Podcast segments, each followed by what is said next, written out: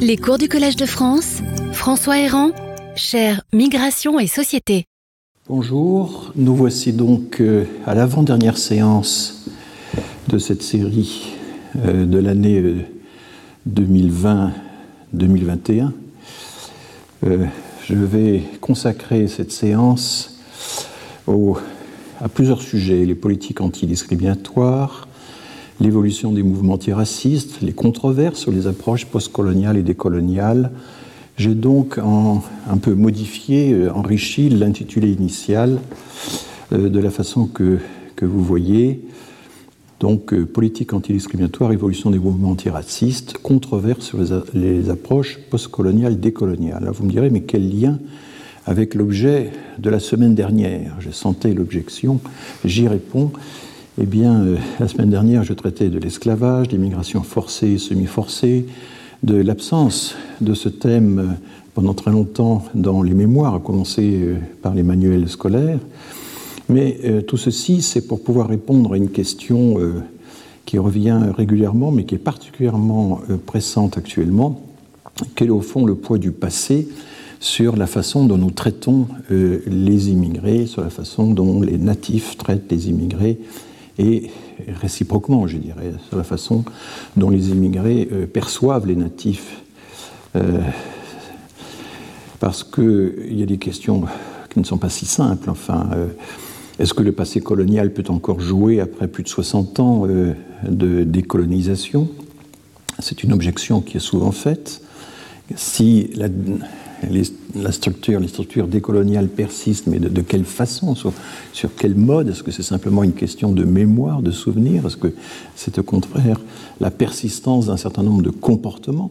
Y aurait-il des, structures durables de la domination euh, des colonisateurs sur les colonisés, dont on verrait encore les effets aujourd'hui? Et, et, souvent, euh, les personnes qui invoquent ce genre d'argument se voient aussitôt répliquer euh, l'idée que bah, un tel héritage, qui serait en quelque sorte euh, biologique, enfin une culpabilité euh, transmise d'une génération à l'autre, ça n'existe pas.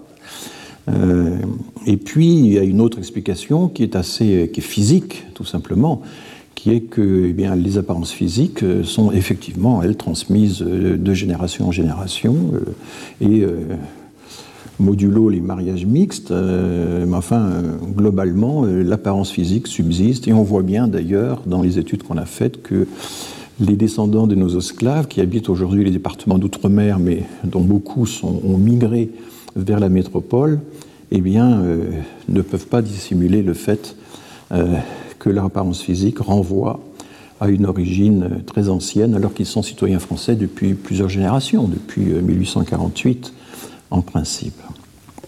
Donc euh, les réponses des chercheurs consistent d'abord, et je vais insister là-dessus, quitte à répéter des choses que j'ai dites l'an dernier, objectiver l'ampleur et la nature des discriminations actuelles, celles que l'on peut mesurer actuellement.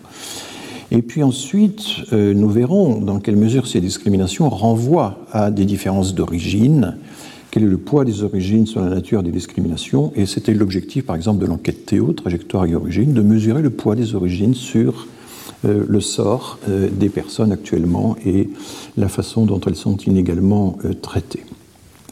À quoi les politiques essaient ou n'essaient pas, on verra, d'apporter des réponses on peut postuler le principe d'égalité, le rappeler de façon un peu incantatoire à la limite. Enfin, c'est un principe fondamental, mais est-ce que ce principe va de pair avec une véritable lutte contre les discriminations? Qu'est-ce que nous allons regarder? Et puis il y a la réponse de la société civile, et tout ça, c'est autant d'éléments des politiques migratoires.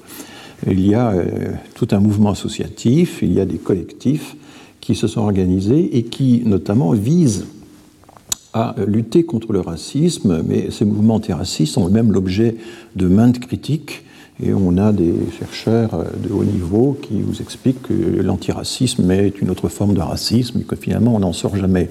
Donc nous allons essayer d'examiner ces sujets qui sont tous très lourds, comme euh, vous le voyez, et que forcément, en l'espace de deux heures, euh, je ne ferai parfois qu'effleurer, mais je vais utiliser la même méthode que celle que j'ai utilisée dans certaines séances. Je vais faire à la fois présenter une exploration, une remise en perspective un peu historique et plus large, et m'atteler à la lecture un peu plus attentive d'un livre tout récent qui vient de paraître, le livre de Pierre-André Taguieff sur l'imposture décoloniale, qui en fait traite de tous ces sujets, mais à sa manière. Et je pense qu'il est important de, comprendre comment euh, un auteur aussi influent que celui-là, que celui-ci, euh, peut euh, traiter la question qui nous intéresse. alors, les politiques migratoires se succèdent dans le temps, bien sûr. Il y a, c'est un rappel très rapide, en amont, il y a la décision de sélectionner ou pas, euh, il y a la catégorisation euh, des titres de séjour, et dans tout ce travail d'appel, d'incitation, de rejet, de dissuasion, etc., euh, quel rôle est dévolu à l'État, quel rôle est dévolu aux entreprises, quel rôle revient à la logique des droits, j'ai regardé tout ça dans les semaines précédentes, mais aussi quel rôle pour les stratégies des migrants, qui sont parfois des stratagèmes, parce qu'ils n'ont pas autre chose à, déployer, mais euh, ce sont des stratégies qui sont euh, surtout familiales, mais qui comptent également sur des réseaux de relations, et puis les diasporas, la capacité d'accueil des diasporas vis-à-vis des migrants. Tout ceci, nous l'avons un peu examiné. Ensuite, euh, un autre secteur évidemment fondamental, c'est la nature des législations, qu'il s'agisse du droit interne, du droit national ou du droit international, des conventions notamment. Et puis la politique d'insertion, la politique d'intégration ou la politique d'assimilation, comme on voudra. Euh, que peut faire l'État euh, dans ce domaine? Eh bien, il peut essayer d'accélérer, il peut se fixer pour objectif d'accélérer le processus d'intégration, de le faciliter.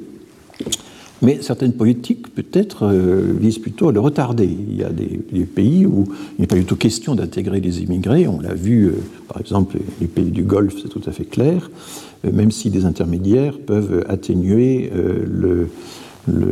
l'importance de l'écart. Et puis, c'est là que je voulais en arriver. Vous voyez, j'essaie de remettre tout ça en perspective.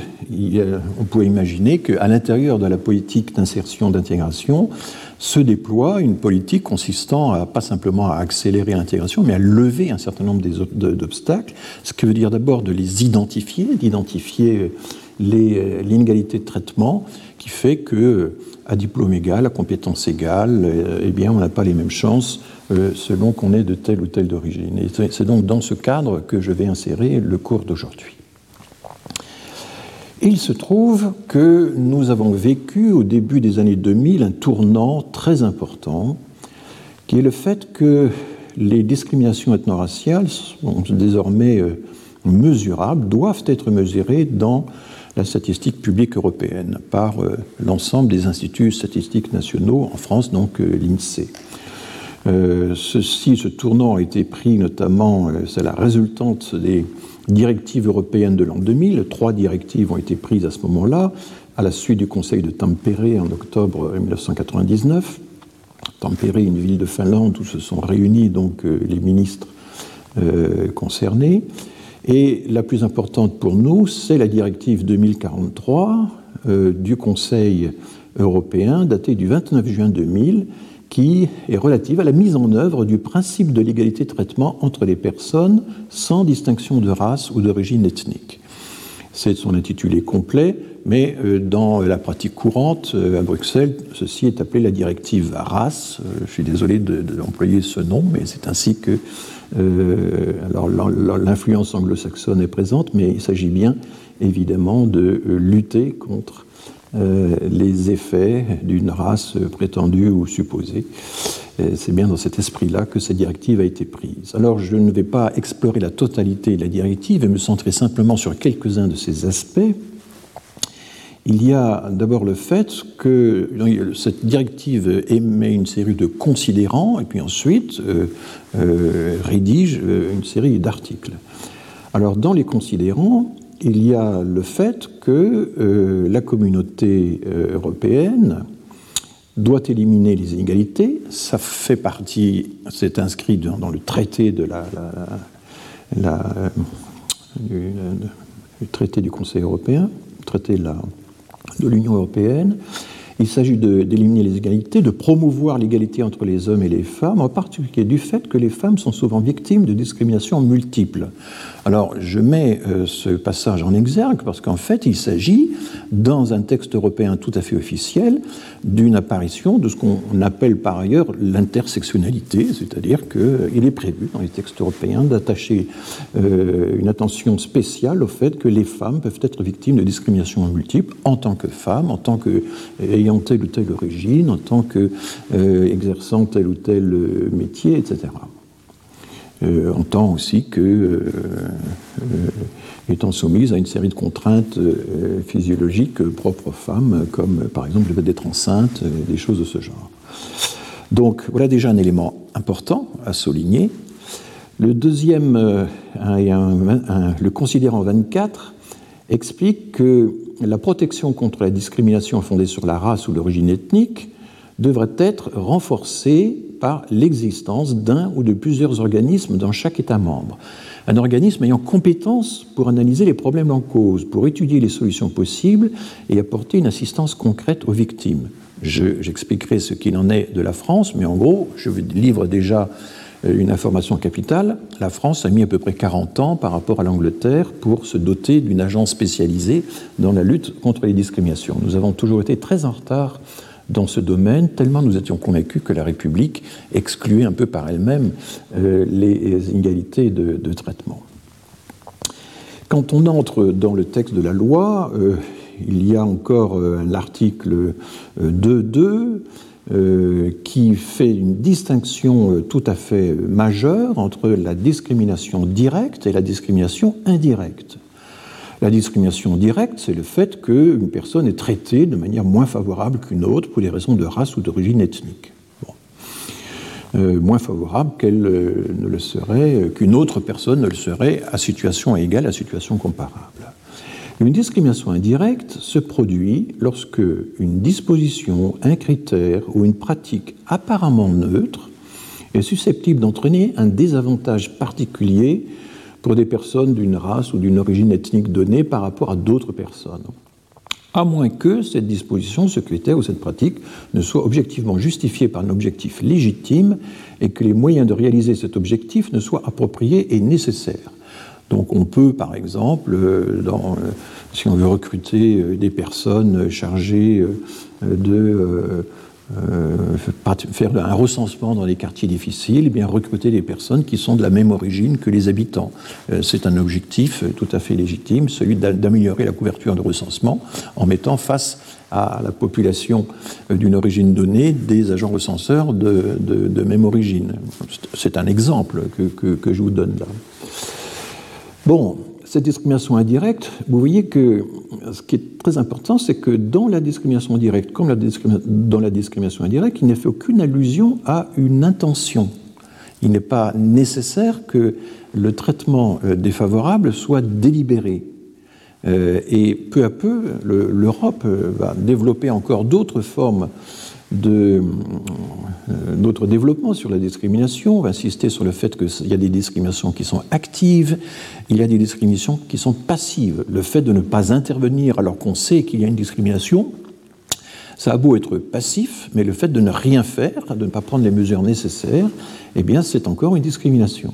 Donc, il y a des discriminations par abstention, il y a des discriminations par euh, indifférence, il y a des discriminations tout à fait délibérées. Et vous voyez, l'idée que la discrimination serait nécessairement un discours public euh, manifestement orienté euh, d'une personne contre une autre en raison de ses origines n'est pas incluse dans la définition européenne de la discrimination. Et ça, c'est quelque chose que beaucoup d'intervenants dans le débat public actuellement ne comprennent pas. Euh, nous verrons tout à l'heure, Pierre-André Taguieff ne comprend pas qu'il puisse y avoir des discriminations non délibérées. Les, taxes de discrimination euh, invisibles, imaginaires, euh, et il tourne en dérision les personnes qui ne font qu'invoquer en réalité la définition européenne de la discrimination. C'est tout à fait révélateur et j'entrerai dans le détail tout à l'heure. Le considérant 15, euh, qui porte sur cette question, de la, toujours la directive euh, d'ITRAS de l'an 2000, dit que l'appréciation des faits qui permettent de présumer l'existence d'une discrimination directe ou indirecte appartient à l'instance judiciaire nationale ou à une autre instance compétente, conformément au droit national ou aux pratiques nationales, qui peuvent prévoir en particulier que la discrimination indirecte peut être établie par tout moyen, y compris sur la base de données statistiques. Alors vous voyez l'extrême euh, prudence euh, du propos, il ne s'agit pas du tout pour l'Europe d'obliger tous les pays à appliquer les mêmes euh, stratégies euh, de, preuve ou d'établissement de l'existence des discriminations. Simplement, il est dit qu'une législation nationale peut, si elle le juge nécessaire, elle peut prévoir qu'on utilise des données statistiques pour établir l'existence d'une discrimination indirecte.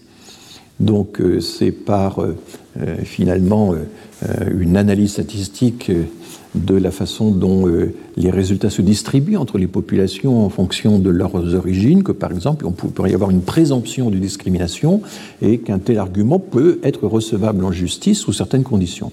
La France, je vous le dis tout de suite, a toujours été extrêmement réticente, les juristes français ont toujours été extrêmement réticents à l'usage de la preuve statistique dans, euh, les prétoires.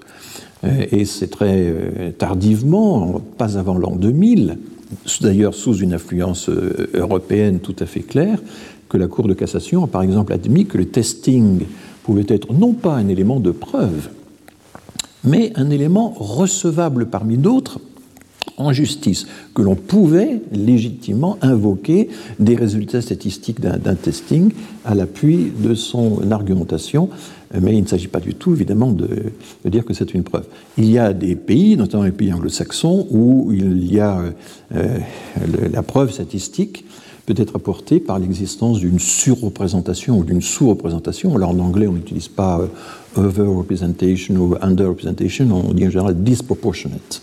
Hein, et, inversement, quand il y a des disproportionnés dans un texte, il faudrait traduire en français par surreprésentation ou surreprésentation, car c'est ça que ça veut dire, et qui serait d'un écart type euh, relativement important, enfin qui parfois même, dans certaines législations, est euh, précisé. En France, on n'a pas ça, mais on a quand même aussi quand même l'idée qu'il euh, y a des traitements et il y a aussi des jugements qui doivent être proportionnés à certaines situations que quand des choses sont disproportionnées, sans que ce soit vraiment statistique, c'est une espèce de statistique spontanée, en tout cas, on dira pas chiffré, ça peut quand même être un élément important euh, de preuve. Donc voilà quand même une série d'innovations euh, conceptuelles et en même temps avec des incidences pratiques très fortes, et c'est à la suite de euh, cette directive que la France a dû bouger. Et elle a bougé de plusieurs façons. D'abord, elle n'avait qu'un groupe d'études et de lutte contre les discriminations qui avait été créé par euh, Martine Aubry, ministre du Travail. Ce GELD, euh, GELD a été euh, finalement, s'est cristallisé, été transformé en 2004 en une création euh, en une haute autorité de lutte contre les discriminations et pour l'égalité. Donc une haute autorité, c'est quelque chose qui se situe très haut dans le protocole des, instances et qui euh, donc euh, en France a eu le, autorisée à porter en justice. Elle recevait des plaintes, enfin des, oui, des, plaintes ou des demandes, et elle sélectionne ces plaintes et elle peut ensuite les présenter aux tribunaux et assister les personnes dans les tribunaux. Donc un pouvoir pas aussi fort que celui euh, de certaines instances équivalentes à l'étranger, mais enfin, euh, voilà. 2004. En 2011, euh, la HALD a été absorbée par le défenseur des droits, mais sans perdre, en perdant un peu en visibilité, mais sans perdre de pouvoir sur le plan judiciaire. Toujours dans ces mêmes années qui sont décisives, eh bien, l'INSEE, et de façon générale la statistique publique, la statistique des ministères, décide solennellement euh, d'introduire euh, des variables d'origine migratoire dans les grandes enquêtes. Donc, euh, j'en ai souvent parlé, le pays de naissance et la nationalité antérieure, tant de la personne interrogée que de ses deux parents, ce qui permet de repérer la première génération, celle qui a migré, et la seconde génération, les enfants nés sur place, et donc d'étudier évidemment les discriminations en fonction des origines sur deux générations. Euh, dès en 2003, c'est introduit pour la première fois dans l'enquête emploi, qui est une enquête euh, très importante, plus de 100 000 personnes interrogées euh, chaque année, et à plusieurs reprises.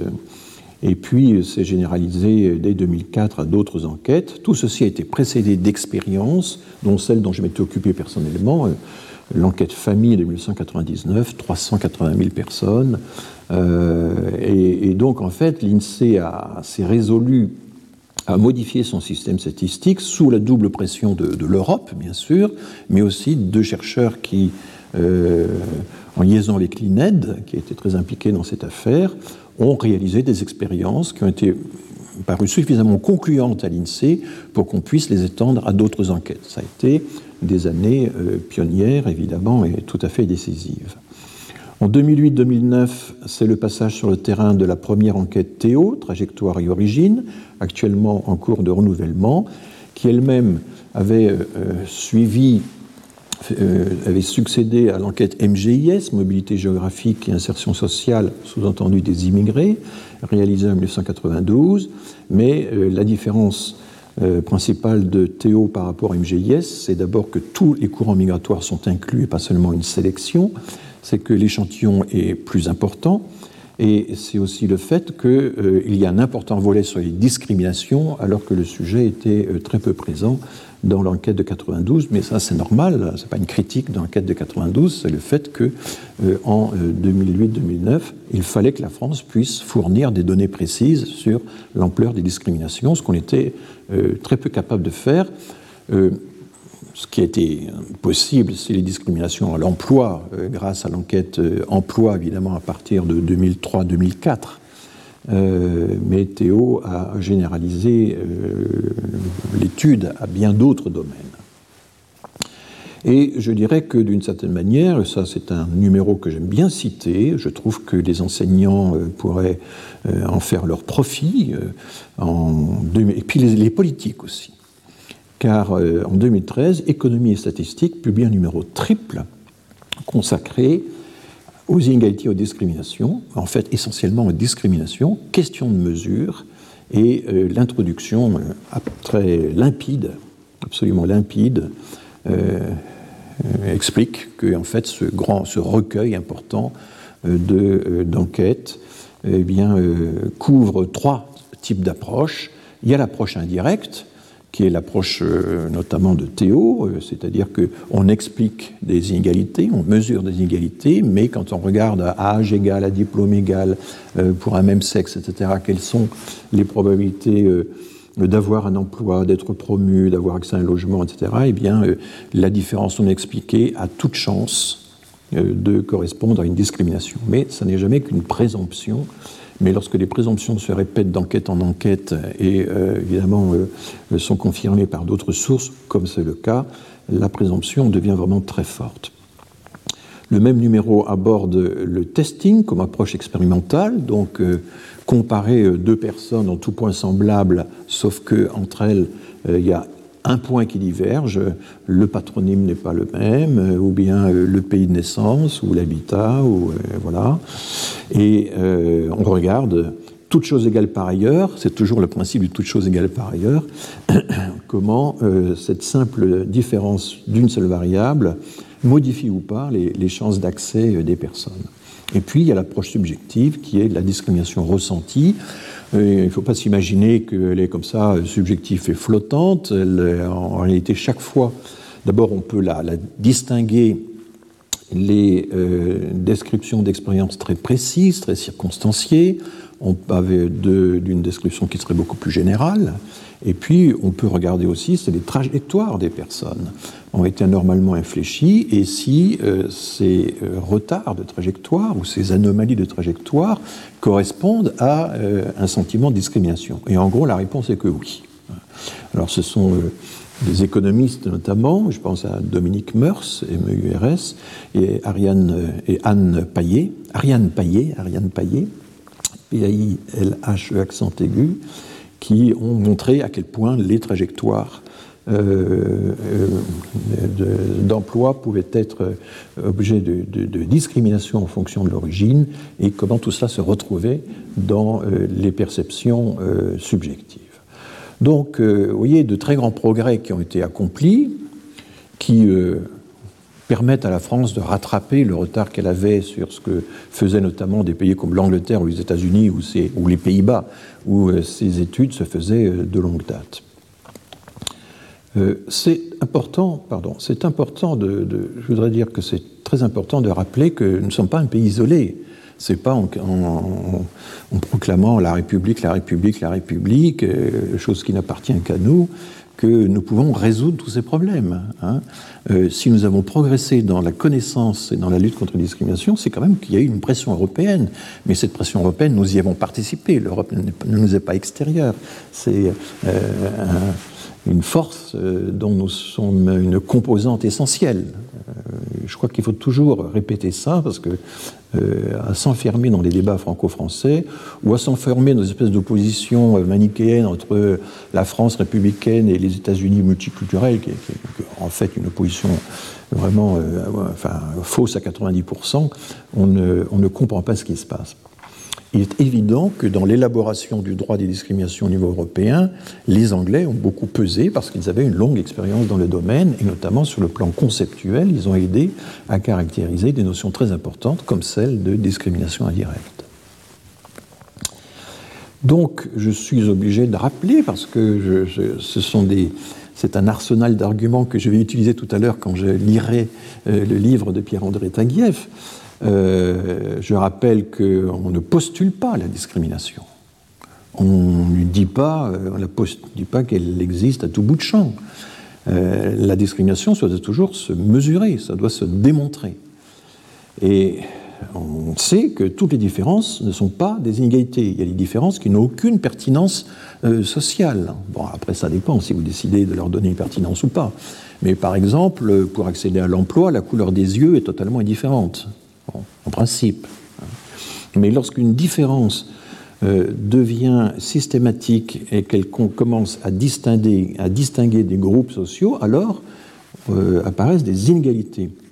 Ces inégalités ne sont pas nécessairement des discriminations. Il y a euh, une inégalité de salaire qui est liée au diplôme, et évidemment, tout le monde n'a pas les mêmes diplômes. Euh, on peut essayer de montrer que l'accès au diplôme est susceptible de discrimination, ce n'est pas, si, facile. Mais en tout cas, une fois que euh, les diplômes sont là, eh l'inégalité des diplômes, euh, ce n'est pas simplement une différence. L'inégalité des diplômes a des effets sociaux, durables, etc. Donc les inégalités, ce sont des divisions stables, divisions sociales stables, qui sont objectivables. Et puis une partie seulement des inégalités sont des discriminations, donc des traitements euh, défavorables. Et là, je, rappelle euh, la définition. Là, je, reprends une, diapositive de l'an dernier. Vous m'en excuserez, mais il s'agit donc d'appliquer un critère illégitime qui est défini par la loi.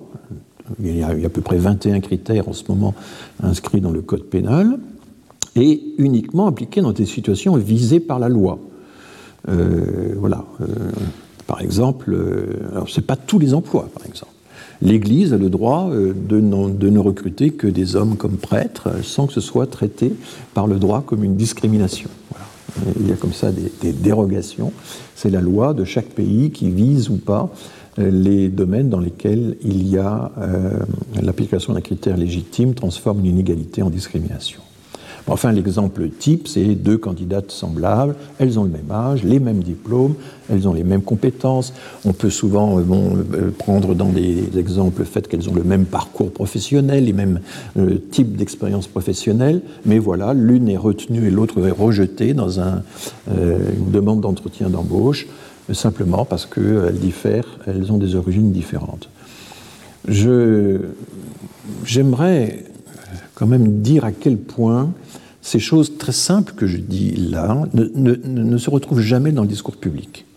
Vous n'aurez jamais, je n'ai jamais entendu, pour ma part, un ministre, un président de la République, une haute autorité, expliquant clairement lors d'une conférence de presse ce que c'est que les discriminations et pourquoi il est important de lutter contre elles. On a des incantations très générales sur le fait qu'on va lutter contre les discriminations, mais euh, dans certains débats publics que j'ai pu entendre, on s'aperçoit que la notion même de discrimination n'est pas comprise de certains responsables de partis politiques qui confondent ça avec n'importe inégalité. Du genre, mais euh, les discriminations, elles sont partout, les agriculteurs sont discriminés. C'est un jour ce que Marine Le Pen a déclaré dans une émission de télévision. Non, On ne peut pas confondre inégalité et discrimination. Et j'aimerais que dans le discours public, il puisse y avoir de temps en temps une tentative, ne serait-ce qu'une tentative de discours pédagogique sur la question, mais pour l'instant, j'attends en vain.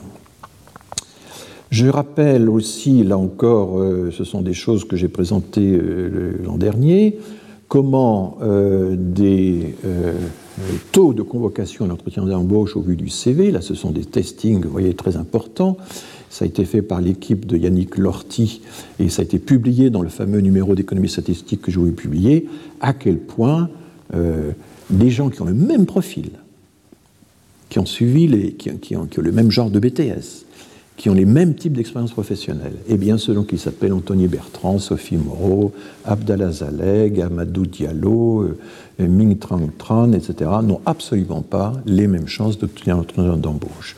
Les écarts sont considérables puisque ça va de 28% à 8%. Ce sont vraiment des écarts euh, considérables. Donc la discrimination existe et on voit bien sur ce schéma qu'elle frappe particulièrement euh, les personnes d'origine maghrébine et encore plus les personnes euh, d'origine subsaharienne. C'est vraiment très net. Et on peut représenter par des flèches ce qu'on appelle le taux de discrimination, c'est-à-dire les probabilités que l'on perd. Et en même temps, dans ce genre d'études, on a déjà euh, un aspect intersectionnel, comment par exemple l'origine et le sexe se croisent, eh bien c'est pas toujours euh, additif, c'est parfois soustractif.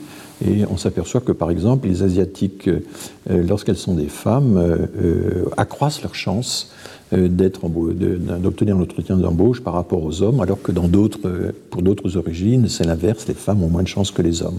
Donc l'interaction entre les deux facteurs euh, n'est pas si simple. Et c'est pour ça qu'il faut l'étudier.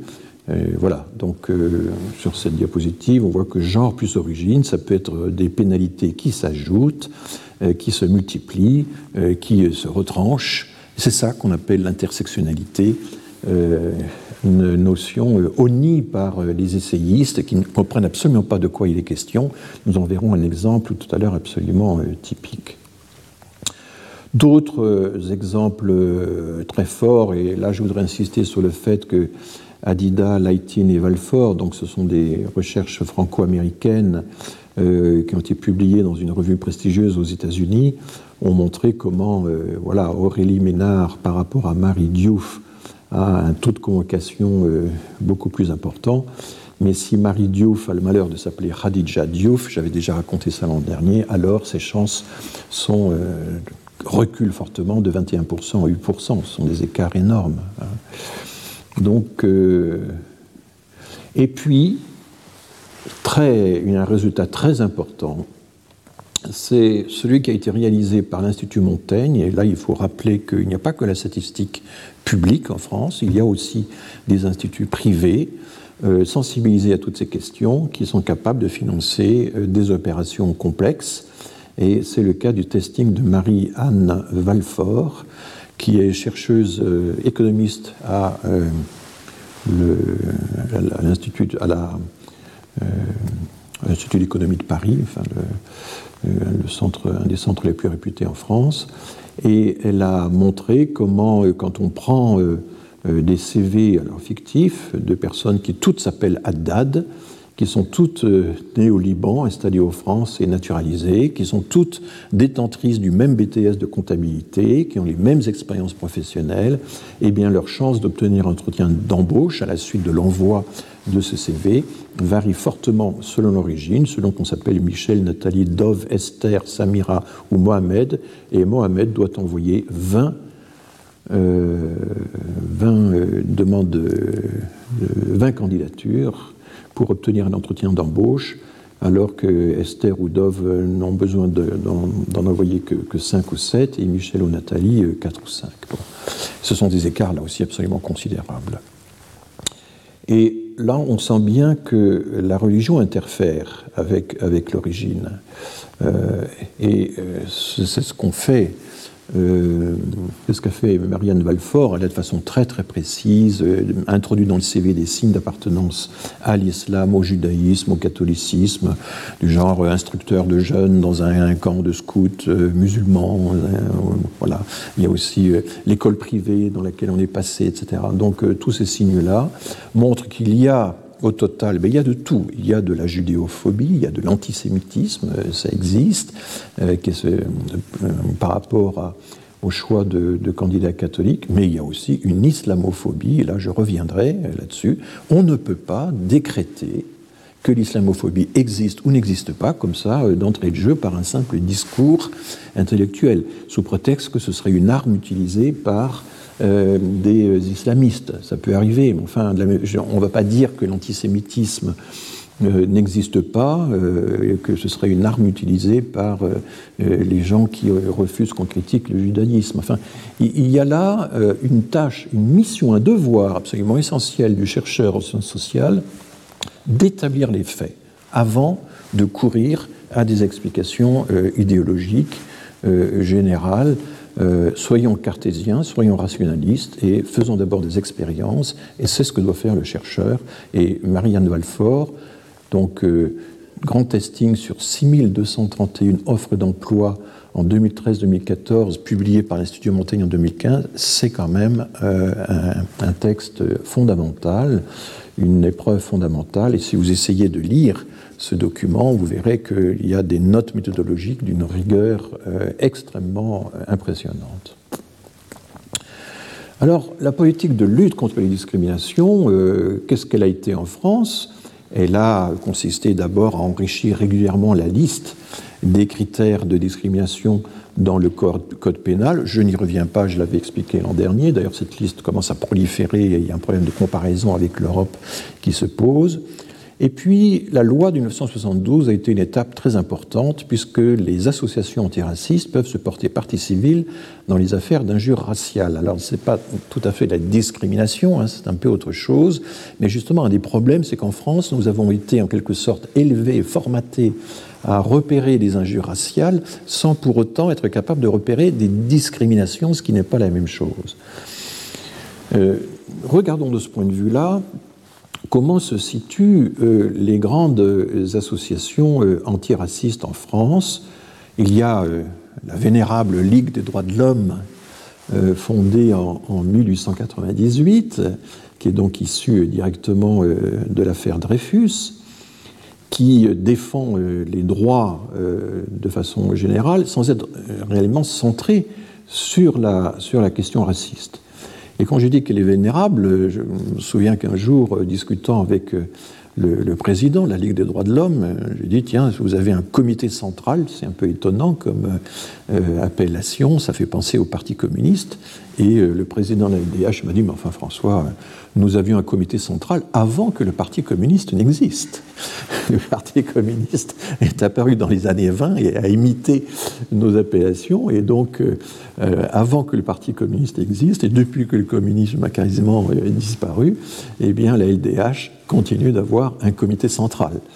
Donc euh, c'est une anecdote qui m'a qui marqué, parce que ça veut dire à quel point cette institution, maintenant plus que séculaire, est, centrale en, France, évidemment, dans notre dispositif. Mais après, c'est en 1927 qu'a été fondée une ligue contre l'antisémitisme, la LCA, qui deviendra plus tard la LICRA, mais qui pendant longtemps s'est appelée la LCA. Euh, elle est fondée en 1927 parce que aussi c'est à ce moment-là que, évidemment, avec l'arrivée de nombreux euh, migrants originaires d'Europe centrale, euh, s'est posée la question de l'accès aux droits, de l'accès à la naturalisation, etc. Après la Deuxième Guerre mondiale, la LCA euh, s'est un peu spécialisée dans la chasse aux écrits antisémites et révisionnistes, révisionnistes au sens que de la négation de, l'Holocauste, qu'on appelle maintenant la Shoah. Et elle poursuit ces écrits antisémites et révisionnistes euh, en justice en utilisant le droit de la diffamation qui est inscrit dans la loi sur la liberté de la presse. Je reviendrai tout à l'heure sur cette loi qui date donc de 1972. Elle suit une ligne très laïque et républicaine qui va s'affirmer de plus en plus dans le temps. Le MRAP, lui, est beaucoup plus récent. Il est fondé en 1949, à l'époque où le Parti communiste est à son apogée, et il est fondé évidemment dans la mouvance du Parti communiste, avec un lien de, dépendance qui est quand même assez, assez net. Et de fait, euh, au début, dans ces premières années, le MRAP n'est pas vraiment fortement mobilisé contre le racisme. Il lutte beaucoup contre le réarmement de l'Allemagne fédérale, parce que c'est un mouvement pour la paix. Il est opposé au projet de communauté européenne du charbon et de l'acier, euh, dans, euh, donc au milieu des années 50. Il est euh, favorable à l'appel antinucléaire de Stockholm, qui était en fait un appel inspiré par l'URSS. Donc il a encore une certaine dépendance vis-à-vis des conceptions que l'Union soviétique se fait alors des relations internationales. Mais euh, ensuite, il euh, se tournera de plus en plus vers la défense euh, des, droits, notamment des immigrés, et c'est un domaine dans lequel il sera extrêmement actif, de même que, que la LICRA. Dans les années 60, les deux associations des, se rapprochent, convergent en tout cas dans leur, dans leur lutte. Elles vont réclamer longtemps, vainement, l'adoption d'une législation antiraciste en France. Je rappelle qu'elle ne surviendra qu'en 1972. Euh, le gouvernement sera toujours opposé, le gouvernement gaulliste sera opposé à une telle législation, parce que les, arguments opposés, c'était que le racisme, c'était quelque chose d'assez individuel, assez marginal en France, et puis on avait deux grands euh, repoussoirs, on avait l'apartheid sud-africain, la ségrégation raciale aux États-Unis, et donc le discours de l'époque, et moi je m'en souviens encore moi-même, consistait à dire enfin écoutez, nous ne sommes pas l'Afrique du Sud, nous ne sommes pas les États-Unis, qu'avons-nous besoin d'une législation antiraciste? Voilà un peu l'argument qui était utilisé. Alors que les Anglais, au même moment, eux, euh, prenaient au sérieux euh, cette affaire. Mais voilà qu'en 1965, le mouvement des droits civiques triomphe aux États-Unis. On met fin aux quotas euh, d'immigration, qui étaient des quotas qui étaient manifestement discriminatoires puisqu'ils favorisaient certaines origines au détriment d'autres. Et il y a une législation antiraciste, il y a les premières mesures de discrimination positive qui apparaissent à ce moment-là. Et aussitôt, les Anglais, dans la même année, s'inspirent de l'exemple américain et décident de créer leur agence euh, de lutte contre les discriminations raciales avec l'idée euh, d'un monitoring, c'est-à-dire d'un suivi statistique euh, euh, précis, durable des, des, performances, des taux de discrimination qu'on peut observer. La France, elle, rejette ce modèle, hein, et c'est seulement, je vous l'ai dit, en 2004, 50 ans après, qu'elle va instituer une agence antidiscrimination. Il est très important de savoir que nous avions, alors que nous avions beaucoup d'immigrés et d'immigrés originaires du Maghreb, nous avons été très très en retard dans la prise de conscience que le problème existait. Et il faudra les années 70 avec euh, des euh, ratonnades euh, anti-maghrébins pour que la prise de conscience soit forte. Il faudra aussi la pression des Nations Unies. Le 21 décembre 65, les Nations Unies adoptent la Convention internationale sur l'élimination de toutes les formes de discrimination raciale, alors, ça condamne explicitement la colonisation, c'est la raison pour laquelle la France ne la ratifie pas, et ça condamne les politiques d'apartheid, de ségrégation et de séparation. La France ne la ratifie pas malgré la pression des associations et il faudra attendre juillet 1971 pour qu'elle le fasse. Pourquoi juillet 1971 Eh bien parce que l'Assemblée générale des Nations unies avait proclamé l'année 71 année internationale de la lutte contre le racisme et la discrimination raciale.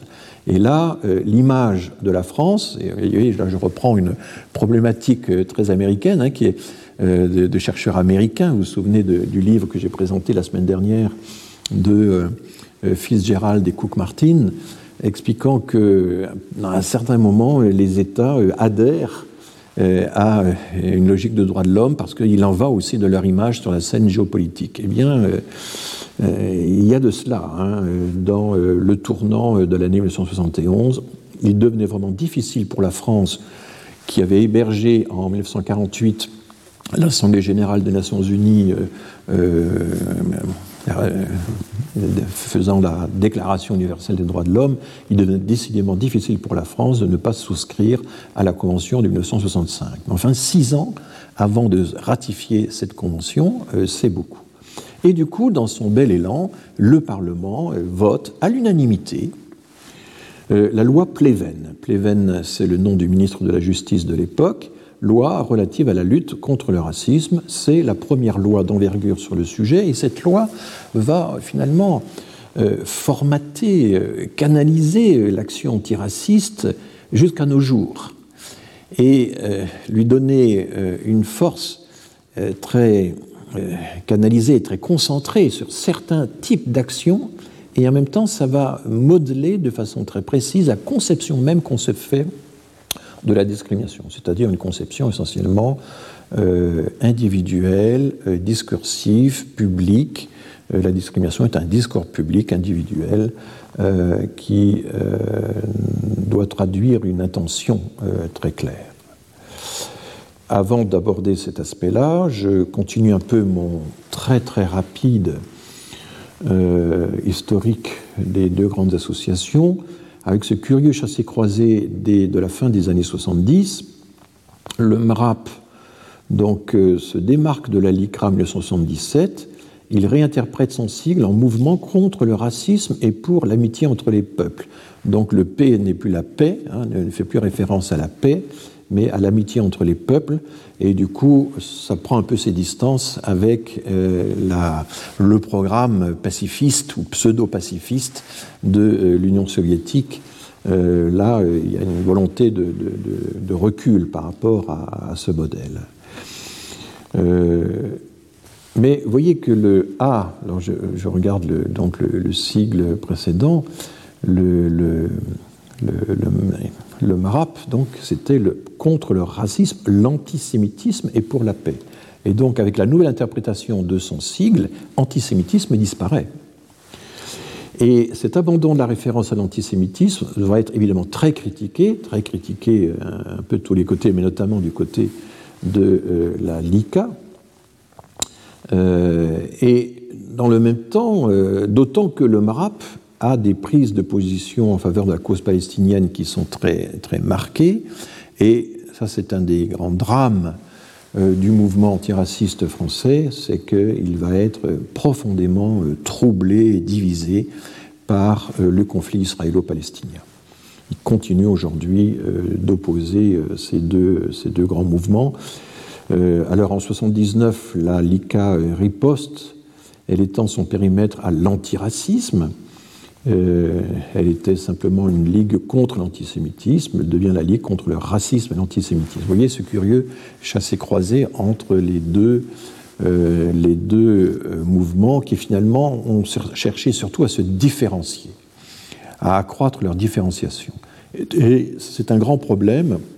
On a un très bon historique, j'ai oublié son prénom, mais M. Debono, D-E-B-O-N-O, a fait une, une histoire très précise de la LICRA, il a eu accès à toutes les archives, on n'a pas l'équivalent pour le MRAP, et on manque d'une grande synthèse sur l'histoire des mouvements euh, euh, antiracistes en France, mais peut-être que des recherches se mènent actuellement et que je les, ignore. En tout cas, euh, ces deux mouvements ont malheureusement consommé une partie de leur énergie à se différencier, voire à se combattre. Bien sûr, il y a beaucoup de dossiers dans lesquels elles font euh, cause commune dans des procès en diffamation notamment. Il ne faut pas exagérer. Est-ce que ça a créé une émulation? Est-ce que ça a affaibli euh, mutuellement? Ça les affaiblit mutuellement? C'est difficile à dire et je pense que les recherches sur l'histoire du mouvement antiraciste français devrait évidemment s'intéresser à cette question. Et alors, du coup, il y a eu des concurrents qui, ont surgi, évidemment. Hein. Et notamment, je vous parlerai tout à l'heure d'SOS Racisme. Mais euh, revenons sur la loi Pleven de 1972, sa portée et ses limites. Donc, loi votée à l'unanimité, elle n'a que deux titres.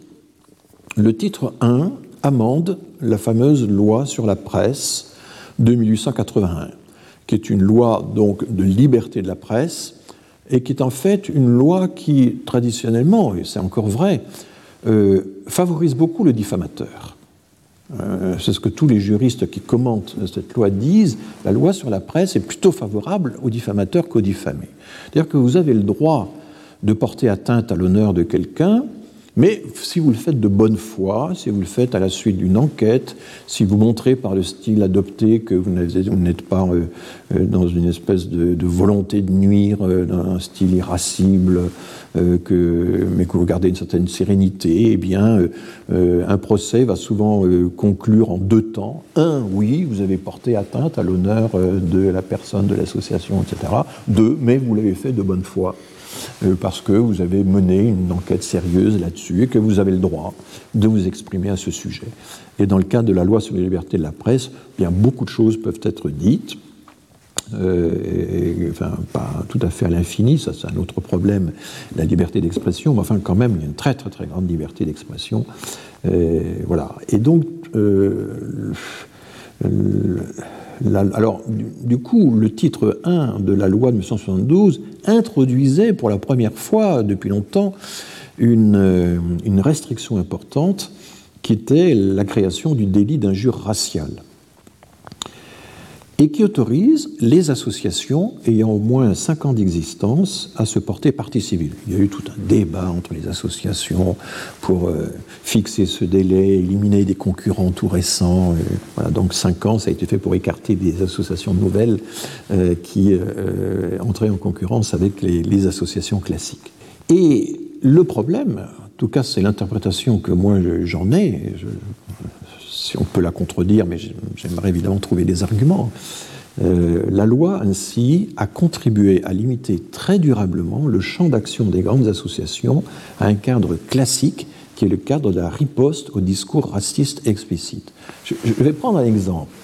Euh, lorsque euh, le CNRS et la Fondation Soros démontrent par une enquête dans les lieux publics parisiens que euh, les interpellations au faciès, ce qu'on appelle le profilage racial lors des interpellations, créent des distorsions énormes euh, entre les personnes selon leur apparence physique, selon leur origine. Euh, là, ce développement de la recherche a exclu les associations.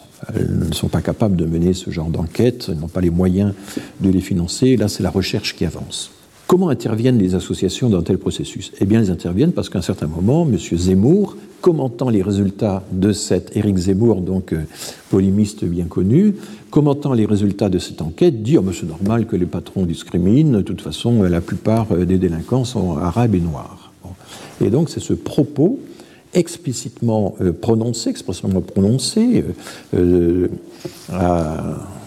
sur un écran de télévision, enfin sur une chaîne de télévision, qui va déclencher l'action euh, des, associations et utiliser donc effectivement euh, le délit euh, d'injure raciale, donc créé, introduit en 1972 dans la loi de la presse par la loi Pleven. Vous voyez qu'elles n'interviennent qu'à partir du moment où quelqu'un va tenir un discours exprès sur la question. Alors le problème, c'est que actuellement, avec l'amplification des médias, avec euh, les médias modernes, les réseaux, etc., eh bien, même si vous parvenez à condamner le diffamateur ou le discriminateur, ben, vous lui offrez aussi une tribune formidable, une tribune inespérée. Et euh, du coup, euh, Éric Zemmour peut payer l'amende, peut être condamné, peu importe. il a des défenseurs qui se multiplient à l'envie. Et ces procès ont également une particularité. Alors il y a deux ou trois chambres qui s'en occupent au tribunal de, Paris, mais euh, l'une d'elles au moins aime bien convoquer des personnalités qui vont témoigner euh, en faveur euh, des personnes et ces personnalités elles-mêmes ne connaissent pas grand-chose à la question, par exemple, statistique de la part des immigrés ou des enfants d'immigrés dans la population carcérale. Elles s'en remettent à des impressions subjectives qu'elles ont eues. J'ai raconté ça dans un chapitre de mon livre Avec l'immigration, où on voit Jean-Pierre Chevènement, on voit un ancien magistrat soutenir Éric Zemmour sur cette affaire en disant Ah ben moi je me souviens que quand j'étais en fonction, il y avait vraiment beaucoup d'Arabes dans les dossiers que je traitais. Est-ce qu'ils étaient nombreux, surreprésentés? Est-ce que c'était de quel délit parlait-on? Est-ce que c'était uniquement la région parisienne ou la France entière? On ne savait absolument rien de tout ça. Et ces propos, apportés par une personnalité, euh, un ancien ministre, un ancien magistrat de haut rang, etc., euh, suffisait finalement à aider, n'est-ce pas, la, personne attaquée en justice par les administrations à se remettre à flot. Hein.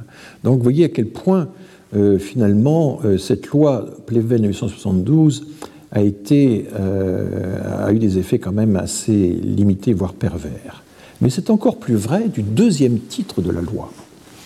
Le deuxième titre de la loi, intitulé De la répression des discriminations raciales, fixe le montant des amendes et des peines de prison qui sont infligées aux dépositaires de l'autorité publique ou à des personnes délégataires de l'autorité publique qui auraient, je cite, refusé sciemment le bénéfice d'un droit à une personne à raison de son origine, de son appartenance supposée à une race, une ethnie, une religion refuser sciemment les bénéfices d'un droit. Donc là encore, il y a une limitation extrêmement euh, stricte. Hein. La discrimination doit être absolument délibérée intentionnelle, sinon ce n'est pas une discrimination. Et tout cela relève du pénal, et le problème c'est que c'est aux victimes d'apporter la preuve qu'il y a eu discrimination, d'apporter la preuve par conséquent que euh, les propos euh, ont été délibérément discriminatoire. Et euh, démontrer que quelqu'un a dit quelque chose en fonction d'une intention, démontrer le, caractère intentionnel et délibéré d'un propos ou d'une pratique, c'est extrêmement difficile à faire. C'est une mission quasiment impossible et ça a beaucoup limité la portée de la loi Pleven de 1972. Elle aura finalement peu d'effet et les associations ne pourront en faire qu'un usage limité dans le prétoire euh, face à des personnalités euh, brillantes. Donc on oppose de grands avocats à, des personnalités euh, qui elles-mêmes convoquent d'autres personnalités. Ça devient une pièce de théâtre et, finalement souvent le fond de l'affaire est, oublié. Alors il y a d'autres problèmes qui sont posés aux associations antiracistes. D'abord le fait qu'une partie de la défense des immigrés est assurée par des associations spécialisées dans le soutien juridique ou dans le soutien euh, humanitaire. Ce n'est pas la même chose. Le soutien juridique est illustré notamment, excusez-moi, le GISTI, euh, donc GISTI, pardon pour la coquille, donc, euh, dont le sigle ne veut plus dire ce qu'il disait autrefois. Enfin, c'est un groupement de, soutien aux travailleurs immigrés qui est devenu un groupement de, soutien juridique de façon générale. Et euh, le GISTI est une activité euh, extrêmement. Ce sont d'abord souvent des avocats spécialisés, des juristes. Il a une activité aussi d'édition, de publication, de mise à jour des textes qui est extrêmement précieuse. Si vous étudiez un sujet quelconque, en matière de, de droits des immigrés, il faut absolument mettre la main sur euh, les documents euh, du GISTI, qui sont un guide extrêmement euh, précieux. Sans le GISTI, nous serions un peu comme des enfants perdus dans la ville. Et là, il y a un plan qui nous oriente, et c'est le GISTI qui le tient. Même si l'État, un peu plus récemment, a aussi apporté pas mal d'informations sur ses sites officiels, il faut le reconnaître. C'est le GISTI qui obtient du Conseil d'État en 1978 la reconnaissance du droit au regroupement familial, j'en ai parlé la dernière fois. Et donc du coup, sur ce terrain de la euh, consolidation des droits, de l'effectivité euh, des droits euh, en faveur des, immigrés, eh bien évidemment, une, association spécialisée a plus d'efficacité qu'une association simplement anti, antiraciste. Donc là, il y a une concurrence normale. Alors bien sûr, beaucoup de militants appartiennent aux deux types de catégories à la fois. Et puis l'humanitaire, c'est encore autre chose, c'est le soutien euh, matériel euh, de logement, euh, à l'emploi, alimentaire, etc., médical aux, immigrés, c'est encore autre chose. Qu'est-ce qui va faire évoluer ce système? D'abord le fait que la seconde génération devient visible elle grandit, euh, les familles se fixent. Ce n'est que dans les années 90, vers la fin des années 90, qu'on utilisera l'appellation seconde génération. En tout cas, au début des années 80, elle devient visible. Visible dans les quartiers, dans les écoles, dans l'espace public, et évidemment aussi sur le marché du travail, avec tout le problème du, travail du chômage de masse qui commence à se manifester. Cette situation, du coup, est extrêmement tendue, la concentration géographique aidant. on assiste de plus en plus à des affrontements des jeunes de banlieue, comme on dit, avec la police, dans les cités, c'est tout le vocabulaire médiatique de l'époque. Et c'est un peu en réaction à cela qu'à partir de, de la banlieue lyonnaise se déclenche une marche pour l'égalité et contre le racisme, que euh, Libération va baptiser Marche des Beurs, qui part de. Euh, elle ne part pas de Lyon, elle part de Marseille en octobre 83 et elle va s'achever à Paris dans un, immense défilé. Euh, les dirigeants vont être reçus par le président de la République, François Mitterrand, et les revendications sont de deux types. Il y a des revendications antiracistes, mais il y a aussi des revendications d'ordre civique, obtenir une carte de séjour de 10 ans et obtenir le droit de vote pour les étrangers. Alors, tout cela a été étudié par des chercheurs de façon assez récente, mais en gros, ce qu'on peut dire, c'est que ce mouvement de la marche euh, pour les, droits et l'égalité euh, n'a pas eu de leader euh, constant, permanent. Un vide s'est créé et ce vide a été occupé finalement par l'association SOS Racisme, dont tout le monde sait maintenant qu'elle a été fondée par une mouvance du PS, par un, courant du PS. elle a été initialement présidée par Harlem Désir. Les campagnes euh, de SOS Racisme sont très axés sur la lutte contre les préjugés raciaux. Donc là, vous avez toujours cette idée que le racisme, c'est d'abord essentiellement euh, des euh, défauts individuels, hein, des, préjugés individuels. Et l'idée, c'est que pour les éradiquer, ben, il faut agir le plus tôt possible, il faut intervenir en milieu scolaire. Donc ça va être une des activités fondamentales de SOS Racisme, même si les autres associations déjà s'étaient livrées à ce genre d'activité, mais sans doute pas avec la même intensité. Donc l'idée, c'est toujours que le ressort du racisme est d'ordre psychologique et moral.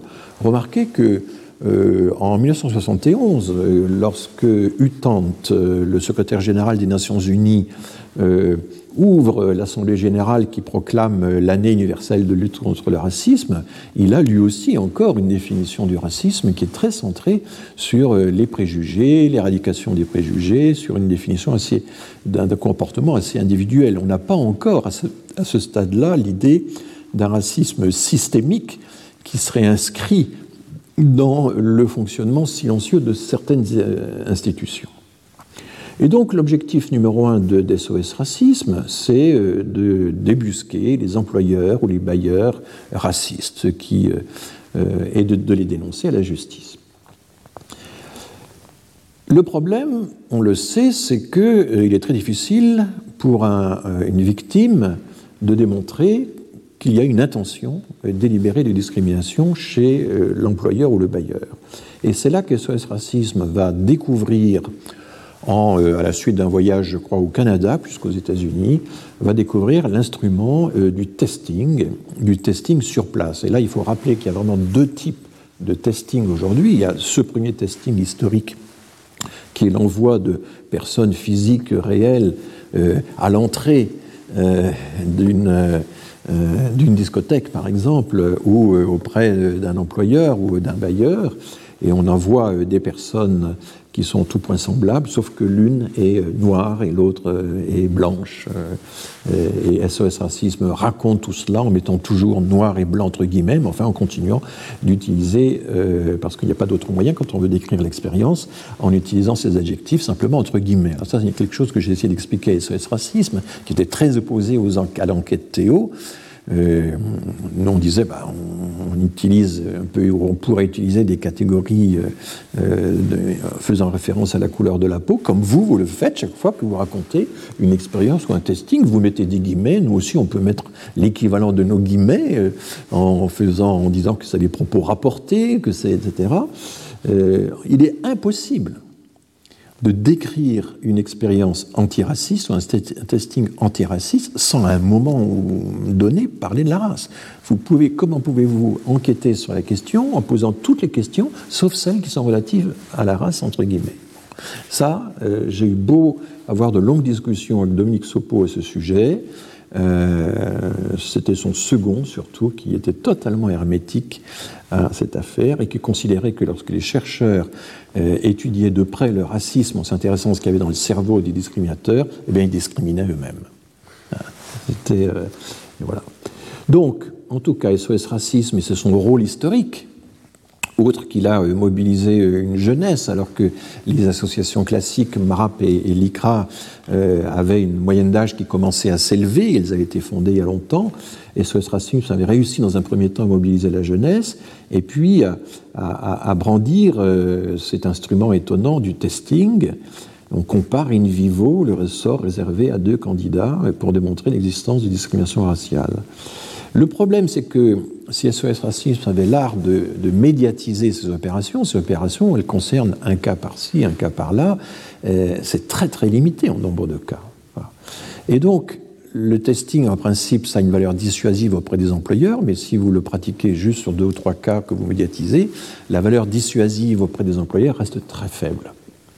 Il existe un autre type de testing qui est celui pratiqué par exemple par Marianne Valfort, dont j'ai parlé tout à l'heure, ou par Yannick Lorty et son équipe, où là ce sont des milliers de CV qui certes sont des CV fictifs, mais qui sont envoyés à des, employeurs réels. Et là, du coup, euh, si euh, dans un secteur entier, vous dites, bah, écoutez, on va faire un, comme l'a fait le défenseur des droits, ou comme l'a fait le ministère du Travail à un certain moment, on va lancer un testing dans telle ou telle branche, euh, là, la branche commence à s'inquiéter un peu. Ou bien euh, les intermédiaires spécialisés dans le recrutement s'intéressent un peu, ils sont maintenant euh, entraînés à, déceler hein, l'existence de, de, testing. construire un testing, c'est très compliqué parce que ça consiste à tromper les employeurs ou les recruteurs et on ne peut pas envoyer deux testings absolument semblables, il y aurait juste un patronyme qui changerait, parce que ça serait bizarre, ça serait immédiatement remarqué. Donc il faut créer d'autres différences de présentation, visuelle, etc. Il faut différencier les deux testings un peu dans le temps, mais pas trop, parce que la situation de l'entreprise et son besoin de recrutement peut avoir changé dans l'intervalle. Donc en réalité, c'est assez compliqué de mettre en place euh, de vrais testings. Et de rares équipes en France, je les ai citées déjà, sont capables de faire euh, ce travail sérieusement. Un autre, euh, une autre limite du testing, c'est que c'est très bien pour déceler les barrières à l'entrée, les barrières illégitimes à l'entrée, mais après, que se passe-t-il en cours de carrière? Au, au, fil du temps Là, le testing ne marche pas. Et il faut avoir accès à des fichiers à des fichiers de ressources humaines, à des fichiers de salariés. Et le problème, c'est que dans les fichiers de salariés, vous n'avez pas euh, l'origine, en principe.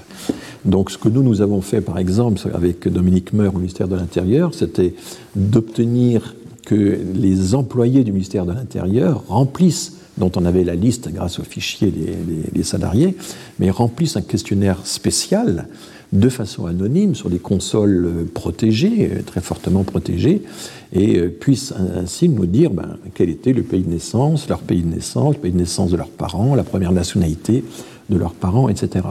C'est uniquement à ces conditions-là que de telles enquêtes peuvent être faites. Et puis surtout, le problème du testing, c'est qu'il ne décèle pas les formes indirectes de discrimination, celles qui ont été ciblées d'abord par le droit américain ou par le droit britannique, et qui ont été ensuite généralisées, acceptées par l'Europe euh, dès euh, les années 2000. En 2002, donc, la Cour de cassation déclare le testing recevable en justice. Ça a mis, vous voyez, entre le moment où SOS Racisme a commencé à fonctionner, où il a obtenu ça, il s'est passé quand même de longues années, mais ça n'a pas vraiment changé la donne, puisque euh, toutes les données qui, limitent la portée du testing et que je viens d'énumérer restent valables. Face aux défis euh, du Front National, il y a une tentation consistant à, se replier sur euh, l'énoncé formel euh, des principes républicains. L'égalité, la laïcité, etc. Et le problème s'est posé aussi pour les associations antiracistes que leur activisme euh, la poursuite systématique des propos de Jean-Marie Le Pen, par exemple, quand, euh, devant les tribunaux, euh, grâce à la loi Pleven, ben, que tout ça n'a pas empêché la montée du Front National. en fin 1989, la fameuse affaire du foulard, des foulards au lycée de Creil, donc, commence à attirer l'attention sur la question musulmane. Et là, le MARAP euh, se déchire littéralement. Il avait un président qui était à ce moment-là issu de l'immigration algérienne. des sections locales rejettent les positions prises par la direction du mouvement. La direction du mouvement, à commencer par le président, avait dénoncé l'expulsion des jeunes filles voilées en disant que c'était un acte finalement anti-religieux, anti-musulman. Et là, notamment des sections locales de, euh, la, région PACA, enfin sur la côte méditerranéenne, euh, se sont euh, insurgées contre la direction du mouvement. Elles n'étaient absolument pas d'accord. Donc, déchirement interne du MRAP sur la question du voile. Comme vous le savez, la bataille culturelle ben, s'exaspère jusqu'à nos jours et ça n'est pas fini. nous mourrons sans doute avec. et des euh, chercheurs de, très haut rang, comme Dominique Schnapper, euh, euh, forte d'une œuvre considérable, membre du Conseil constitutionnel pendant toute la décennie 2000, eh bien, expliquait que la réponse adéquate aux assauts du Front National, ça n'était pas une référence humanitaire aux droits de l'homme, mais c'était plutôt la réaffirmation d'un idéal républicain d'égalité et ce qui veut dire ne reconnaître absolument aucun droit aux minorités. C'est ça l'affirmation. Sinon, on tombe dans le communautarisme, dans le multiculturalisme, tous ces ismes qui sont autant de spectres et de menaces pour l'unité républicaine. Euh, l'historien des idées Pierre-André Taguieff s'est vraiment spécialisé dans cette dénonciation. C'est quelqu'un qui publie euh, quasiment, peut-être même davantage, un livre chaque année. Euh, extrêmement actif, et il va multiplier les attaques contre les mouvements antiracistes qu'il accuse de consolider la victimation raciste. Alors il devient désormais difficile de dire qu'on est victime de discrimination, parce que dire qu'on est victime d'eux, c'est faire de la victimation. Là, c'est un argument euh, redoutable qui est très très employé jusqu'à nos jours, et qui est sans doute une des armes les plus, euh, oui, les plus redoutables contre la lutte contre la discrimination. Et bien sûr, dire qu'on est victime de racisme, c'est faire allusion à la race et donc finalement se euh, replier sur un argumentaire communautariste. Et au fond, euh, c'est cela qui est vraiment très, très, très difficile quand on lit Pierre-André Taguieff, qui est un auteur que j'apprécie énormément dans les années 80 et 90 c'est que finalement, tous les arguments se retournent comme un gant. C'est-à-dire qu'on est toujours raciste, quoi qu'on fasse.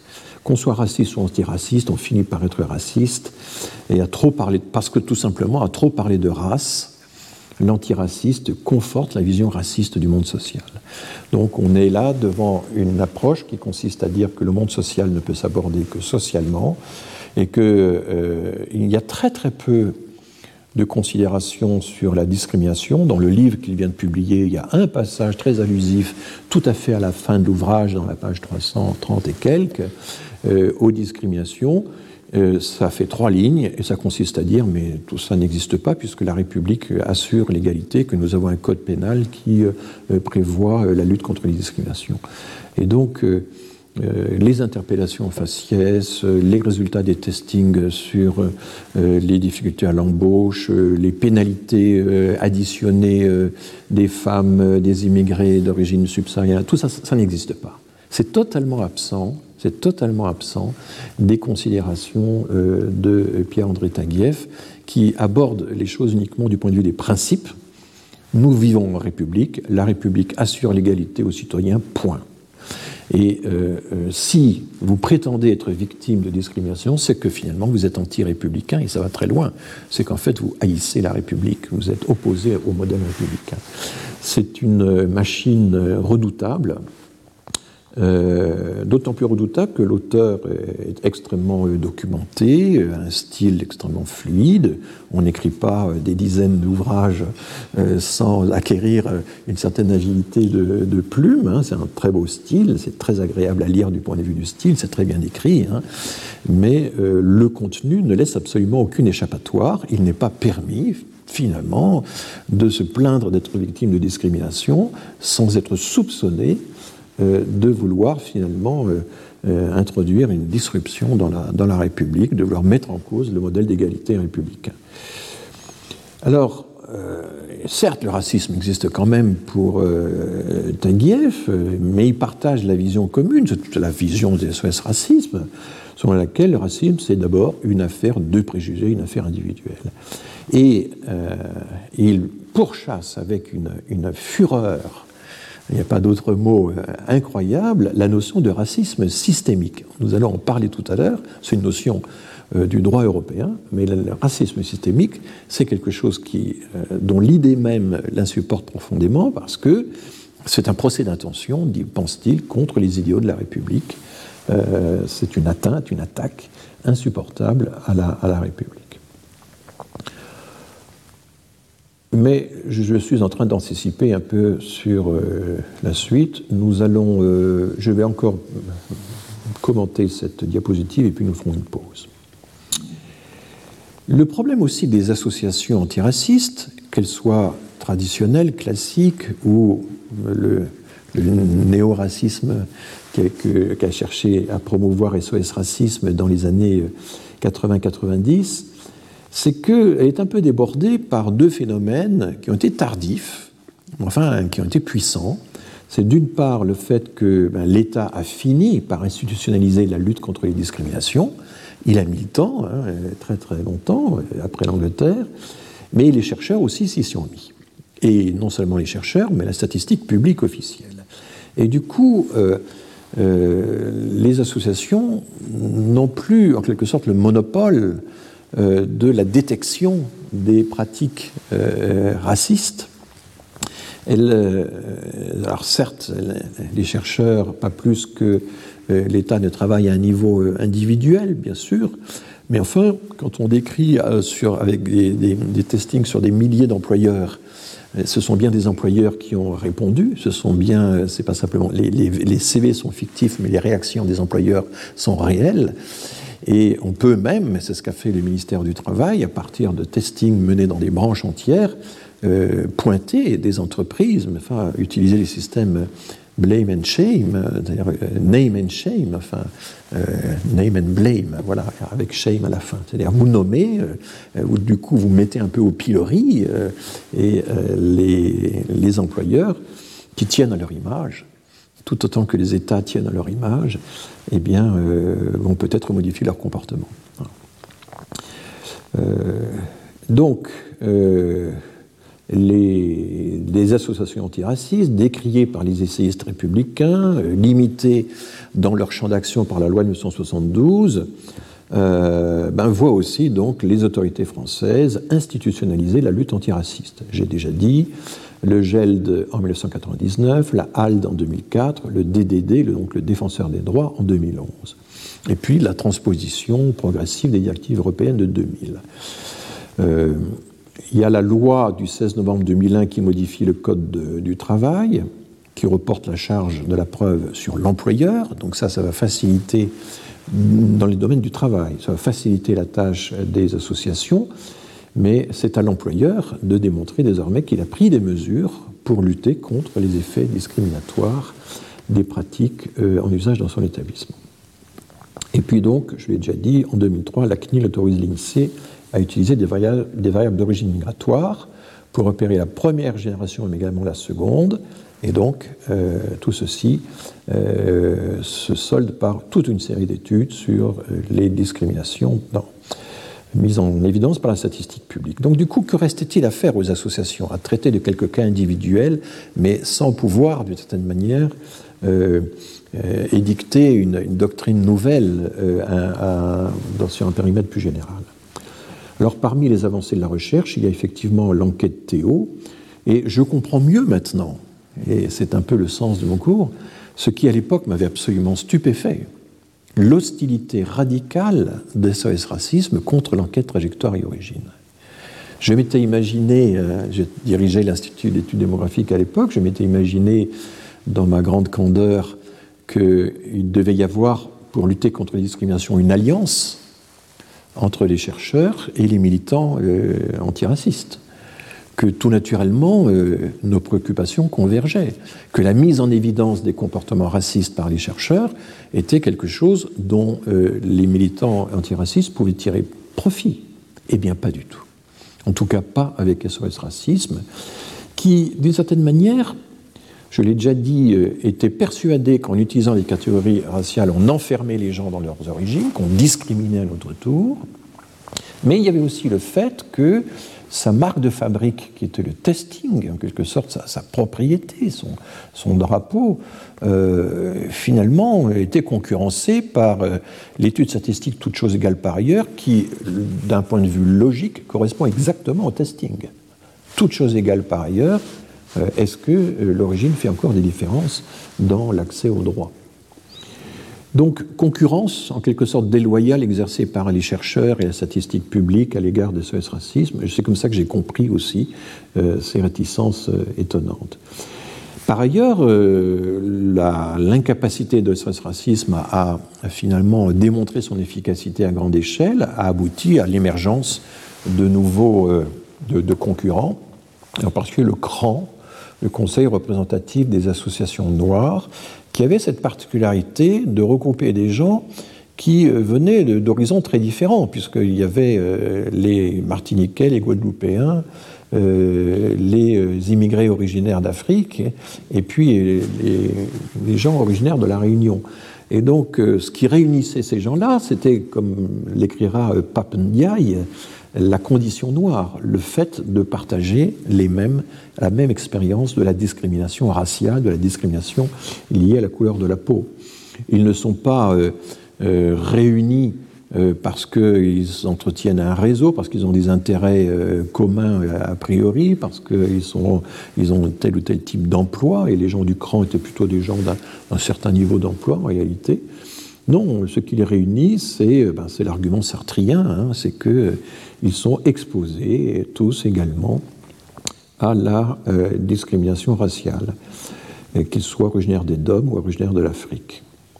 Ils organisent leurs propres enquêtes et euh, ils se spécialisent également dans euh, la réclamation de réparation pour l'esclavage. J'en ai à peine parlé dans mon cours dernier, mais vous savez que Haïti, la République d'Haïti, n'a pu obtenir son indépendance qu'en acceptant une très très lourde indemnité à verser aux propriétaires euh, expropriés de leurs esclaves. Et euh, là, il y a des discussions entre historiens pour savoir jusqu'à quand a duré le paiement de cette dette. Enfin, elle a duré euh, plus de 50 ans. Hein. Ça a grevé considérablement. C'était de vraies sommes, des sommes considérables. Donc, les indemnités de réparation versées par Haïti pour la perte des, esclaves à l'État français euh, eh bien, euh, euh, peuvent justifier, il n'y a rien d'absurde, il n'y a rien d'extravagant en tout cas dans cette demande, peuvent tout à fait justifier que ces États réclament aujourd'hui des réparations ou que leurs descendants réclament une réparation. Alors le CRAN s'est spécialisé là-dedans, évidemment, comme c'est quelque chose qui est un petit peu...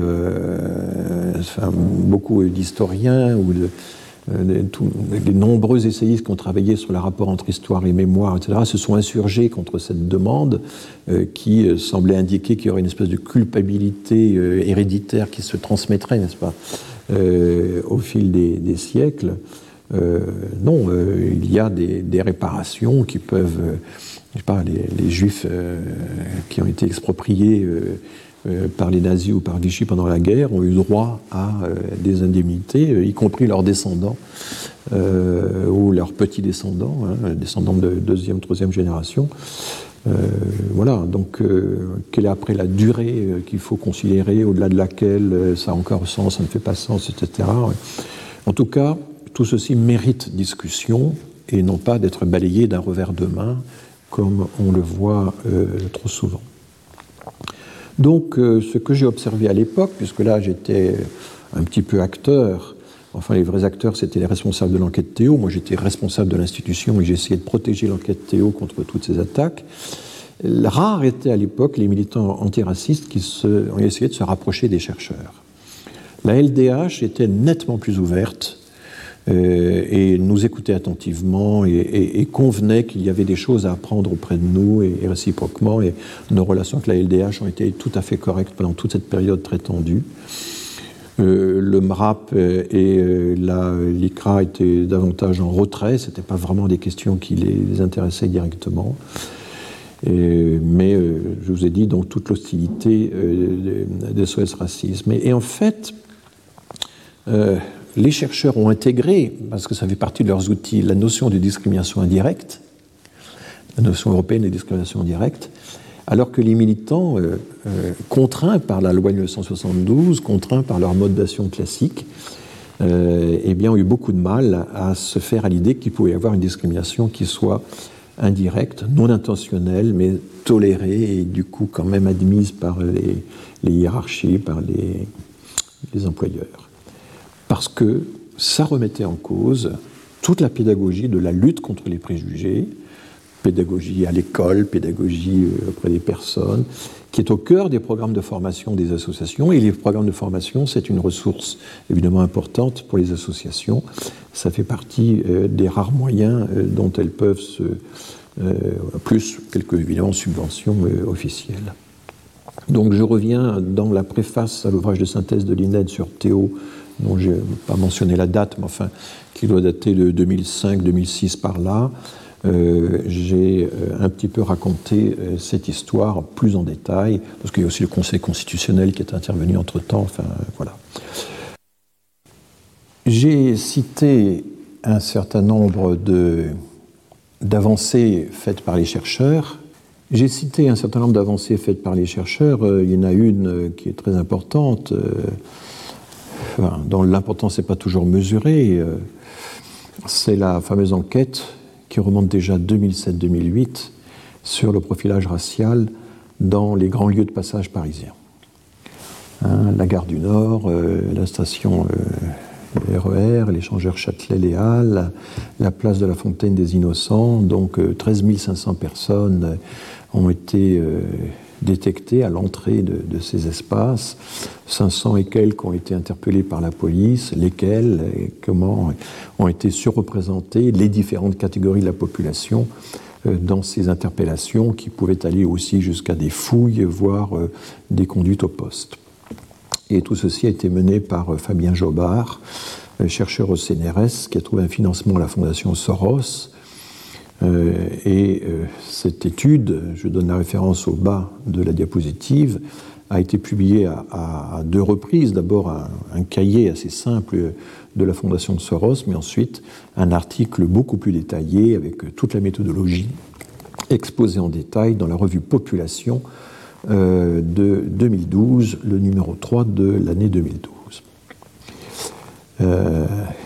les auteurs ont repris les catégories descriptives que la police est autorisée à manier à des fins d'identification. La CNIL autorise la police, elle l'autorise parce qu'il ne s'agit pas de faire du fichage ethnique, mais d'identifier les personnes. C'était l'argument utilisé par la CNIL. Bon. Blanc, asiatique, maghrébin, noir, indo-pakistanais. Alors il y a des, des euh, discussions pour savoir s'ils ont le droit d'utiliser Rome ou pas, mais Rome n'a pas été utilisé dans l'enquête. Et donc, les enquêteurs du CNRS ont été formés à utiliser les catégories de la police pour pouvoir identifier euh, l'apparence physique, n'est-ce pas, le phénotype euh, des personnes qui entraient dans les espaces et le phénotype des personnes qui ont été interpellées. Et c'est ainsi que alors il y a toute une série de résultats, de contrôles qui ont été faits. Euh, la probabilité d'être arrêté n'est pas la même selon qu'on a un sac ou pas un sac, selon qu'on a une tenue jeune ou une tenue de ville, etc. Mais enfin, quand on contrôle ces facteurs, la probabilité d'être interpellé est 3,6 fois plus élevée pour les Noirs et les Maghrébins que pour les Blancs. C'est un peu plus fort pour les Noirs que pour les, Maghrébins.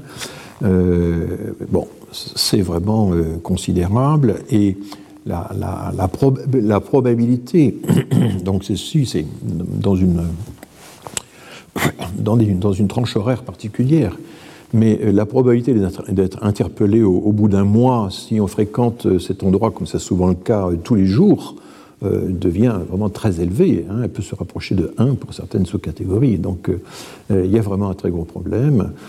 Euh, le défenseur des droits refait des enquêtes fondées sur des déclarations, mais qui donnent à peu près les mêmes, euh, les mêmes résultats, les mêmes proportions. Euh, donc, voilà, c'est une enquête absolument essentielle. Et quand on voit le résultat de cette enquête sur le profilage racial, ce qu'on appelle donc communément, n'est-ce pas, l'interpellation faciès, comment peut-on nier qu'il existe des discriminations raciales fondées sur, sur le physique Je reviendrai encore sur cette question. Se sont également multipliés euh, toute une série de testings, et j'en donne quelques-uns. Euh, j'ai déjà expliqué que donc il ne s'agit plus simplement de quelques individus de milliers de CV. Donc tous ces résultats euh, très répétitifs confirment à peu près les mêmes choses et, on réduit évidemment la marge de manœuvre des mouvements antiracistes traditionnels qui s'appuient parfois sur ces enquêtes mais qui ne peuvent plus évidemment les mener eux-mêmes ou maîtriser tout ce processus. Quel est l'impact? Voilà la grande question. Quel est l'impact de tous ces progrès de la connaissance sur la politique de lutte contre les discriminations, dont je rappelle qu'elle est un chapitre de la politique migratoire Mais on peut dire que cet impact est à peu près nul. Euh, c'est la vérité. Et si on prend le domaine du profilage racial dans les interpellations de police, donc enquête du CNRS, enquête du DDD, pas vraiment prise en compte. Il y a eu trois jugements de la Cour de cassation en novembre 2016 pour trois affaires différentes, dont une sur le parvis de la défense par exemple, qui euh, conclut que le contrôle d'identité sur la seule base de caractéristiques physiques une, à une origine réelle ou supposée était une faute lourde qui engageait la responsabilité de l'État. Et j'insiste sur cette phrase, de l'État. C'est-à-dire qu'il y a une discrimination liée à un comportement de l'État. Non pas que l'État discrimine en soi intrinsèquement, mais que l'État s'abstenant d'agir alors qu'on est au courant de ces pratiques, eh bien, à ce moment-là, il y a une discrimination caractérisée. Il y a bien une responsabilité de l'État. Et donc, tous les discours actuels politiques consistant à dire que c'est scandaleux d'imputer à l'État français, à la République, un comportement euh, discriminatoire, c'est pas possible, c'est contraire aux valeurs mêmes de la République. Eh bien, la Cour de cassation elle-même a expliqué, nous explique, que lorsqu'il y a un contrôle d'identité sur la seule base de caractéristiques physiques associées à une origine réelle ou supposée, il y a faute lourde qui engage la responsabilité de l'État. Donc on ne peut pas dire que l'État ne peut pas s'exonérer de ce genre de phénomène simplement en invoquant euh, le postulat de l'égalité républicaine. Ça ne suffit pas. Il faut agir, il faut réagir.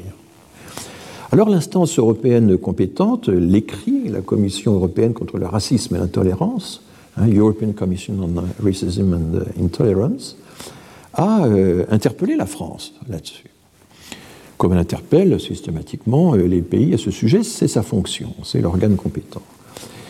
Et elle a dit, mais écoutez, la persistance du profilage racial des contrôles policiers après plusieurs années, le fait que tout ceci est encore confirmé par l'enquête du défenseur des droits, c'est un exemple typique de discrimination systémique.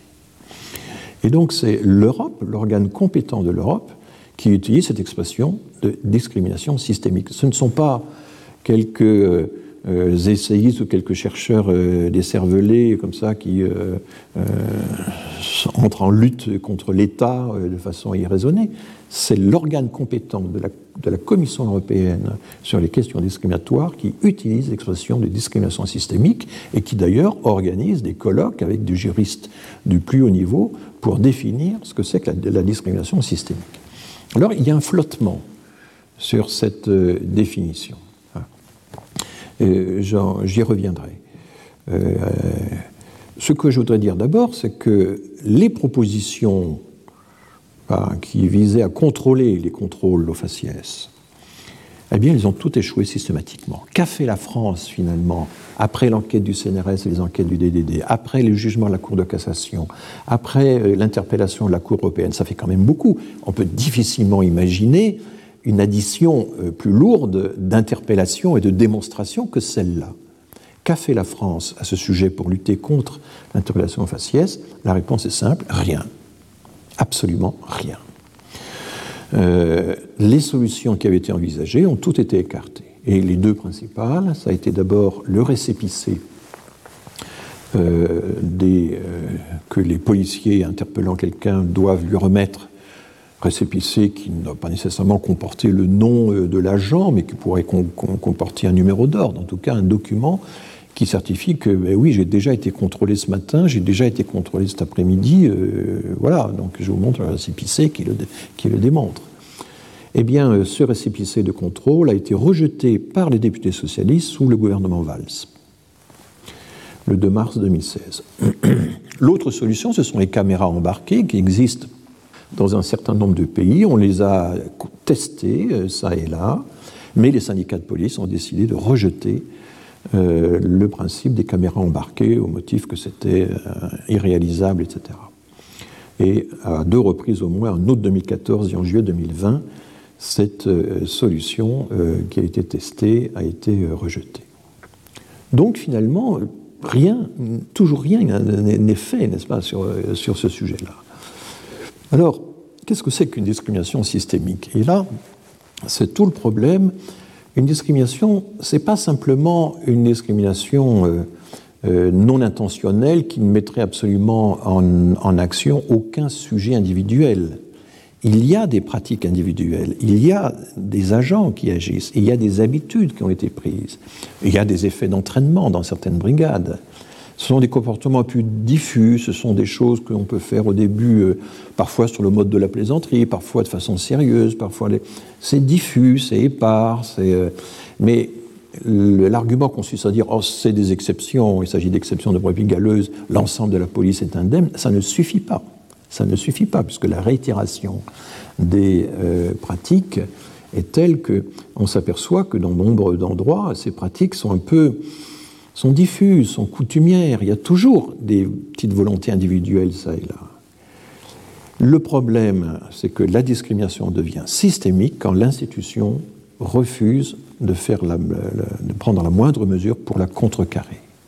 Voilà la définition d'une discrimination systémique. Donc ça ne veut pas dire, quand on parle de discrimination systémique, qu'on accuse les agents de l'État de se lever chaque matin en se disant qui, euh, quelle personne de couleur vais-je maltraiter aujourd'hui? C'est pas ça du tout. Et c'est comme ça que l'argument est parfois expliqué. Et je m'en suis d'ailleurs expliqué avec Marcel Gauchet dans un débat que j'ai eu dans la revue Philosophie Magazine qui vient de paraître. Alors Marcel Gauchet me dit Ah, bah, je vous crédite d'avoir fait un bel effort pour essayer de définir la discrimination systémique, mais normalement c'est employé de façon beaucoup plus sommaire et tout. Je suis désolé. La discrimination systémique, c'est pas moi qui invente cette définition, c'est la définition officielle. Elle devient systémique ou systématique quand les autorités refusent de prendre euh, les moindres mesures euh, là contre. C'est l'inertie de l'État alors qu'il est interpellé. Euh, j'avais été frappé par le fait qu'une journaliste, activiste assez connue, Rokaya Diallo, qui est une des cibles euh, systématique de Pierre-André Taguieff et d'un certain nombre d'ultra-républicains, à un moment euh, interpellé sur la question de savoir qu'est-ce que c'est que la discrimination systémique, bah, dit en gros ce que je viens de dire, que ce n'est pas euh, la volonté individuelle d'une série de personnes, etc., que c'est un peu diffus, que c'est... Et certains concluent, ah ben, du coup c'est invisible, c'est inconsistant, ça n'existe pas. Non, ce sont bien des gestes, mais ils sont diffus, ils sont, et, il, bénéficie de l'impunité. Et vous pouvez faire le parallèle avec toute la question de la pédophilie dans l'Église, où il faut un certain nombre de variables qui se euh, cumulent, qui interagissent, pour que le phénomène prenne de l'ampleur. Il y a euh, le célibat imposé, c'est pas une circonstance favorable. Il y a euh, la relation de domination, quand vous êtes un prêtre face à un laïc, un adulte face à un enfant. Et puis il y a le sentiment d'impunité. Et quand les trois se réunissent, alors, alors effectivement, euh, les actes pédophiles se multiplient. Alors je ne sais pas si la commission euh, de Jean-Marc Sauvé, qui étudie ça actuellement au sein de l'Église catholique, à travers un très vaste programme d'enquête, arrivera à cette conclusion. Cette conclusion-là que, je tire, euh, croisement de plusieurs facteurs qui favorisent la pédophilie, c'était la conclusion de la commission néerlandaise qui a étudié très attentivement les facteurs qui peuvent expliquer les actes pédophiles au sein de, l'Église catholique romaine néerlandaise.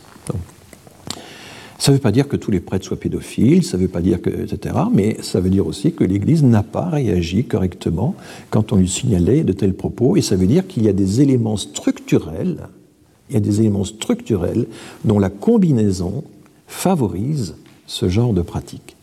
Voilà ce que c'est que le racisme systémique. Donc c'est une notion tout à fait rationnelle euh, que euh, l'on peut mettre en, œuvre et le contrôle faciès en est un très très bel exemple. Alors, le, résultat, c'est que quand des jeunes, pas nécessairement issus de l'immigration, mais qui sont attachés à, ce que la République effectivement euh, euh, applique euh, le principe d'égalité, quand des jeunes constatent que finalement l'État reste inactif, qu'il ne lutte pas sérieusement contre le racisme, notamment le racisme institutionnel ou systémique, eh bien, comment voulez-vous qu'il ne conclue pas au fait que la République ne tient pas ses promesses? La République ne tient pas ses promesses. Et ça encourage effectivement le développement de thèses qui peuvent accuser la République d'être incapable d'affronter sérieusement le problème, et donc du coup aussi des thèses qui peuvent mettre en compte, euh, mettre en cause le, sérieux du modèle républicain, qui peuvent mettre au défi le modèle républicain et se dire, mais il y a peut-être d'autres modèles que le modèle républicain pour traiter ces questions-là. Donc je crois qu'avant euh, d'accuser ou de radicalement dénier euh, l'existence du racisme systémique, comme le font certains essayistes, que je cite ici, et les plus connus actuellement sont Laurent Bouvet et Pierre-André Taguieff, il faut s'interroger sérieusement sur ce que fait l'État, comment il mesure les discriminations, de quelle façon il réagit aux injonctions de la Cour de cassation, euh, de l'Union européenne, etc. Il y a aussi le fait que la seconde génération euh, a changé par rapport à les générations précédentes. Pourquoi ces critiques contre le racisme systémique surgissent-elles maintenant? Eh bien, vous avez toute une seconde génération née en France de parents immigrés, qui accède aux études universitaires, pas toujours à un très haut niveau, elle est encore en train de commencer à faire sa percée, mais on a de très très beaux exemples de, réussite, y compris dans les recherches sur l'immigration. Et j'ai eu le plaisir d'inviter plusieurs chercheurs issus de l'immigration à, faire des présentations à mon séminaire sur le sujet. Euh, vous mettez un paravent euh, devant euh, la personne, vous ne pouvez absolument pas deviner qu'elle est immigrée ou pas immigrée, ou qu'elle est de la deuxième ou la troisième génération. Ces choses-là finissent par disparaître. Mais il y a certainement une sensibilité, une acuité du regard qui peut s'acquérir, évidemment, quand on a l'expérience directe de la discrimination. Cette nouvelle génération, elle ne se borne plus à euh, la littérature simplement francophone, elle découvre euh, les essais de langue anglaise, elle commence à y avoir accès. Et là, euh, on a une grande surprise, car un leitmotiv régulier des ultra-républicains, c'est épouvantable. Ces modèles sont importés des États-Unis. Et dans ce, ce mot, ces importations des États-Unis, il y a à la fois la réduction de la théorie à de vulgaires objets, il y a une espèce de, de un objet comme ça de, commercial, mais il faut savoir que les idées circulent entre les pays et qu'elles circulent dans tous les sens. Et qu'une bonne partie des écrits qui inspirent ces théories postcoloniales ou décoloniales, dont nous allons bientôt en parler, eh bien, ce sont des écrits d'auteurs francophones qui transitent par les États-Unis et qui nous reviennent. Euh, on a le cas d'Aimé Césaire. Je suis tout à l'heure passé par euh, euh, boulevard Aimé Césaire qui longe l'esplanade du Louvre c'est pas euh, marginal par rapport à notre pays. Euh, Aimé Césaire est au Panthéon maintenant. Il y a Franz Fanon, qui certes euh, a écrit des choses parfois très très radicales, mais aussi des choses très nuancées. Et je dois dire que dans le livre de Pierre-André Taguieff, il y a de très belles pages sur Franz Fanon. C'est le meilleur Taguieff. Ce sont des pages très nuancées où il montre qu'en réalité Fanon a oscillé entre plusieurs théories, etc. Donc quand il le veut, il est tout à fait capable de lire en nuance euh, des auteurs assez complexes quand même, comme le, cas de Fanon, qui a une théorie psychologique, une théorie politique, etc., sur euh, les discriminations. Il y a le cas de Colette Guillaumin, euh, le grand livre sur le racisme de 1972, publié chez Gallimard, qui est un livre absolument stupéfiant quand on le lit aujourd'hui, puisque c'est une réflexion extrêmement approfondie sur la définition même du racisme. C'est le livre d'une philosophe, Ce livre a eu un succès aux États-Unis, a été traduit en anglais, il nous est revenu via les États-Unis, et nous découvrons maintenant que des mots que certains exècrent comme racisés eh bien, ont été mis au point par Colette Guillaumin en 1972. Et racisé, qu'est-ce que ça veut dire? C'est pas plus compliqué que francisé ou ostracisé. Ça veut dire euh, réduit à sa race, ça veut dire euh, victime d'un comportement ou d'un traitement qui ne voit dans la personne que la dimension euh, raciale, alors que la personne, évidemment, souhaite avoir bien d'autres dimensions. Il y a un auteur aussi que les anthropologues anglo-saxons admirent, et qui est un auteur extraordinaire, c'est Claude Meyassou, dont j'ai signalé dans le cours sur l'esclavage tout ce qu'il avait apporté dans, dans les années 60-70 et Meyassou euh, était l'homme qui a parfaitement décrit toutes les traites négrières internes à l'Afrique, euh, leur mécanisme, la contribution des royaumes, euh, des grands royaumes africains à, au commerce de l'esclavage, et voilà, et qui donc avait beau être un homme de gauche, c'était un marxiste formé aux études de management, c'était un cas assez particulier, qui avait vécu aux États-Unis un certain temps. Euh, et qui organisait des colloques avec justement euh, des spécialistes de l'Afrique anglophone et pas seulement francophone. Il, franchissait cette barrière allègrement, ce qui n'est pas toujours facile. Eh bien, ces auteurs nous sont revenus parfois par les États-Unis. Et donc, la grande lamentation que j'ai encore retrouvée dans la bouche du ministre de l'Éducation nationale, cette théorie importée des États-Unis. Les idées circulent entre les pays. Nous devons beaucoup de choses aux États-Unis dans des quantités de domaines scientifiques évidemment les sciences de la vie, les sciences physiques, etc. Mais euh, inversement, euh, les États-Unis, vous savez, comptent un quart de leurs prix Nobel sont nés à l'étranger. Ils ont une capacité aussi à faire circuler euh, la recherche et les scientifiques. Et donc, au lieu de vivre dans une espèce de mercantilisme d'un autre âge consistant à dire les Français doivent avoir des théories françaises, laissons aux Américains les théories américaines, enfin, cette dichotomie, mais dichotomie puérile qui n'a aucun sens, qui est d'un autre âge. Au lieu de cultiver ce genre de dichotomie, admettons que les idées puissent circuler d'un continent à l'autre, d'une nation à l'autre, et évidemment, pas seulement entre la France et les États-Unis. Enfin, le Canada joue son rôle, le monde latino-américain également, et parfois ils sont très radicaux, et, et, ça nous surprend, mais il y a aussi évidemment les théoriciens allemands, euh, britanniques, italiens, etc. Heureusement, que les idées circulent.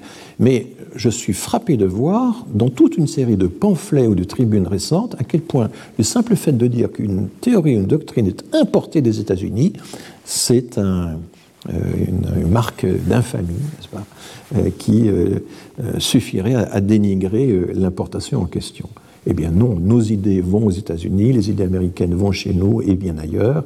Et je dirais qu'on a de plus en plus maintenant euh, d'écrivains euh, et de chercheurs du Sud, des Indiens, euh, des Africains, des Asiatiques, etc., qui participent à la grande conversation, comme on dit en anglais, des idées. Donc il faut décentrer le regard et c'est un des grands problèmes de la vision ultra-républicaine d'enfermer la République dans la République de ne pas comprendre que la République n'est qu'une variante de la démocratie. Et 9 fois sur 10, quand on dit républicain, on pourrait dire démocratique, ce serait tout aussi bien. Et le fossé d'incompréhension que l'on pense exister avec les États-Unis disparaîtrait. Je crois aussi l'idée que les Américains sont incapables de comprendre la laïcité à la française, incapables de comprendre la République telle que nous la concevons. Euh, euh, ils sont quand même beaucoup plus astucieux que ça. Et là encore, je pense qu'il faut euh, cesser ces visions totalement simplistes et, dichotomiques qui ne sont faites que des variantes du nationalisme intellectuel. Alors du coup, euh, cette nouvelle génération de chercheurs, parfois issus de l'immigration, mais pas nécessairement, qui s'intéressent en tout cas à l'immigration et que je vois par exemple euh, très bien euh, à l'Institut Convergence Migration dont je m'occupe, puisqu'il y a à peu près 400 chercheurs dans cet institut, eh bien, cette jeune génération découvre parfois d'expérience et cruellement, que la proclamation des, principes républicains d'égalité et de fraternité ne suffit pas à résorber l'écart euh, de, euh, de la réalité à l'idéal. Et du coup, le mouvement des indigènes de la République, avec tous ses excès, euh, le mouvement décolonial avec tous ses excès se nourrissent de cette prise de conscience de ce décalage. il ne suffit pas de les fustiger ou de les exécrer pour que le problème soit euh, résolu. Il existe maintenant euh, toute une série de présentations qui ont essayé de dépassionner un peu ce débat. Euh, par exemple, Raison présente en 2016 a fait un dossier très intéressant sur colonial, postcolonial, décolonial, sous la houlette de Roland Pfefferkorn, donc un sociologue strasbourgeois, d'Abdelhafid Amouche et de Gilbert Meignier. Un des intérêts d'ailleurs de ce numéro, c'est qu'il évoque le débat postcolonial pas seulement en France ou aux États-Unis, mais aussi en Allemagne et en Italie. Car le débat, évidemment, n'est pas propre à la France. J'ai été très frappé là aussi de voir que le, livre de Taguieff contient un très très grand nombre de références anglophones, mais aucune euh, sur euh, germanophone ou italophone. Bon, alors je parle de ce livre, entrons maintenant dans ce...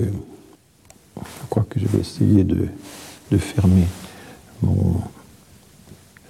Et nous allons utiliser les, les, 20 dernières minutes à évoquer un peu cet ouvrage. Comme j'ai eu l'occasion de... Donc, comment s'appelle l'ouvrage de Pierre-André Taguieff? L'imposture des coloniales, science imaginaire et pseudo-antiracisme. Donc vous avez quand même euh, sur une page de couverture trois mots euh, très péjorant, imposture, imaginaire et pseudo. Euh, il fallait le dire, trois fois pour qu'on comprenne effectivement à quel point ce dont on parlait n'avait à peu près aucun sens. le livre est très bien écrit, hein, comme toujours chez Taguieff. il y a des quantités de, notes et de citations. Il y a du name dropping, c'est-à-dire que vous avez souvent pour une appréciation critique de ceci, voir et suivre 10 ou 12 références, et sans une pagination précise, etc. Bon, euh, c'est un peu, un peu rapide.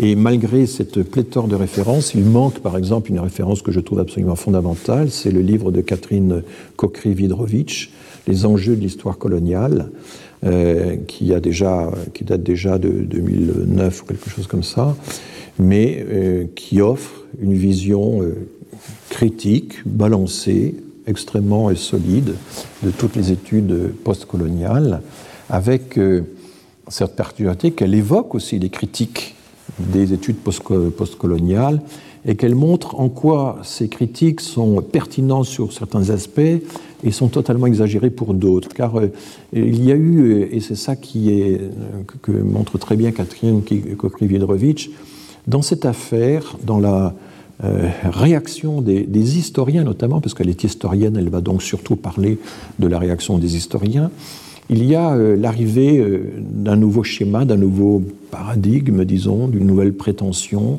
C'est toujours dangereux, c'est toujours inquiétant. Que faire vis-à-vis -vis de ces nouveaux venus?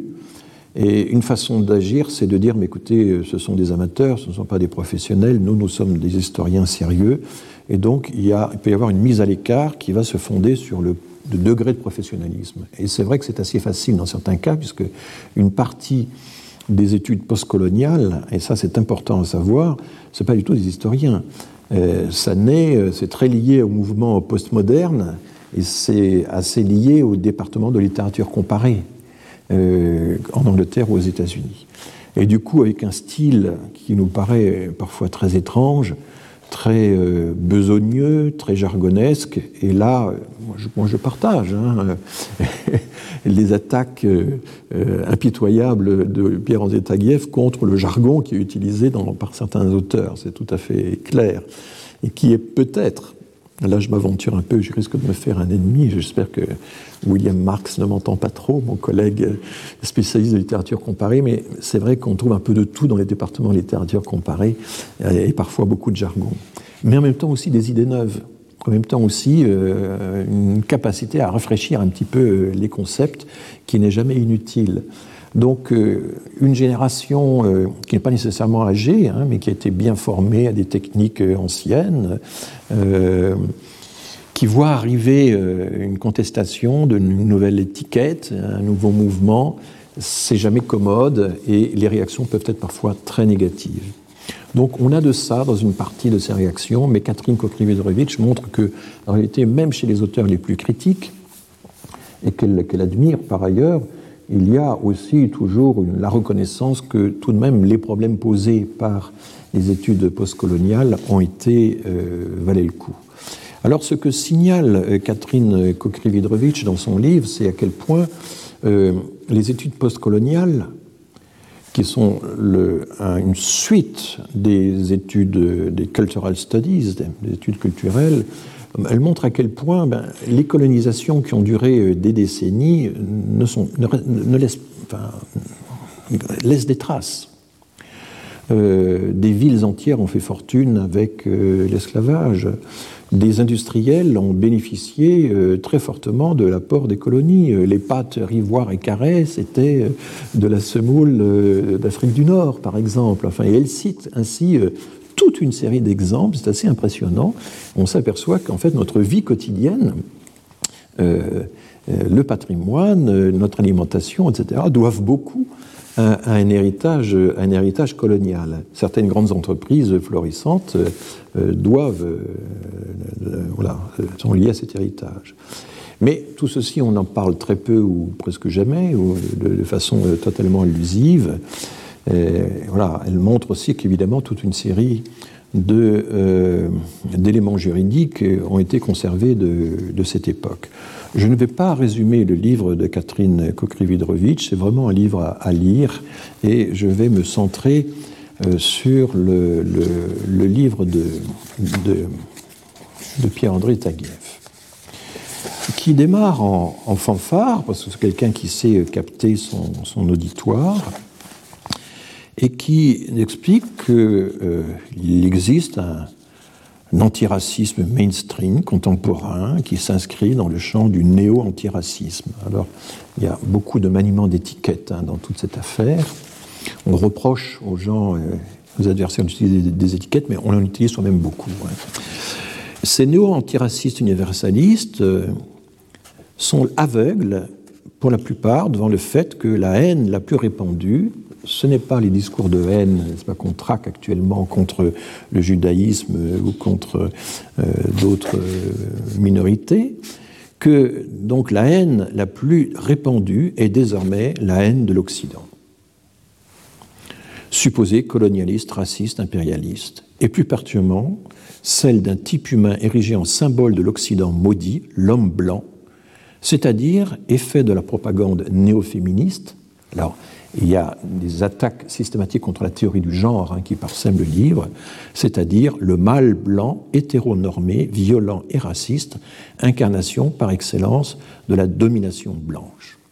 Vous voyez l'extraordinaire euh, violence du propos. Hein. Euh, donc en fait, pendant euh, tout l'ouvrage, il va y avoir cette idée que dénoncer le racisme, expliquer qu'il existe par exemple un privilège blanc, eh bien c'est forcément haïr les blancs. On ne peut pas dire ça sans les haïr. Moi j'ai une expérience du privilège blanc qui est très simple. Hein. Dans la banlieue où j'habite, pendant très longtemps, euh, je prenais un escalator à la fin et au haut de l'escalator, il y avait très souvent des policiers qui faisaient des contrôles. Je n'ai jamais été contrôlé. Mais euh, les contrôles, comme par hasard, tombaient quand même assez systématiquement sur des personnes qui avaient un autre phénotype que le mien. J'avais donc un privilège blanc.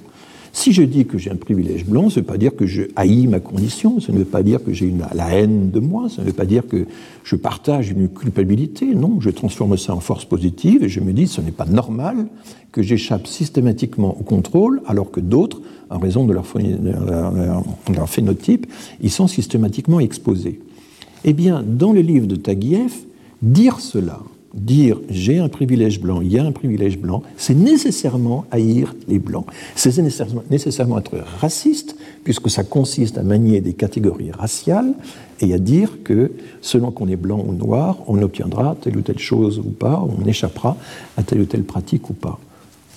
Il y a dans ces raisonnements ce qu'on appelle en droit, en logique, un non sequitur. C'est-à-dire qu'entre la prémisse et la conclusion, il n'y a pas de lien direct. Mais Taguieff établit un lien direct entre le fait que la mise en évidence de comportements discriminatoires systématiques ne peuvent pas être faits autrement que supportés, portés par une haine du blanc ou par une auto-célébration, n'est-ce pas, euh, de, euh, de, la victime. Alors la victime, et c'est très intéressant de voir comment, de façon assez régulière, systématique, on peut lire le, livre en, pointant tous ces passages, les catégories psychologiques sont très employées. Euh, il y a nécessairement la haine de soi ou la honte de soi, la victime va osciller entre une espèce d'autoglorification, et effectivement, on peut trouver l'afrocentrisme est un exemple typique de ça. Donc il va y avoir évidemment, euh, il va pointer ça, mais l'afrocentrisme consiste à, dire, hein, c'est le Cheikh Anta Diop, que la civilisation est née en Afrique, l'Égypte est née en Afrique, que tout ce qui était inventé en mathématiques, etc., c'est l'Afrique. Alors évidemment, c'est complètement euh, absurde, ça ne répond à aucune démonstration solide.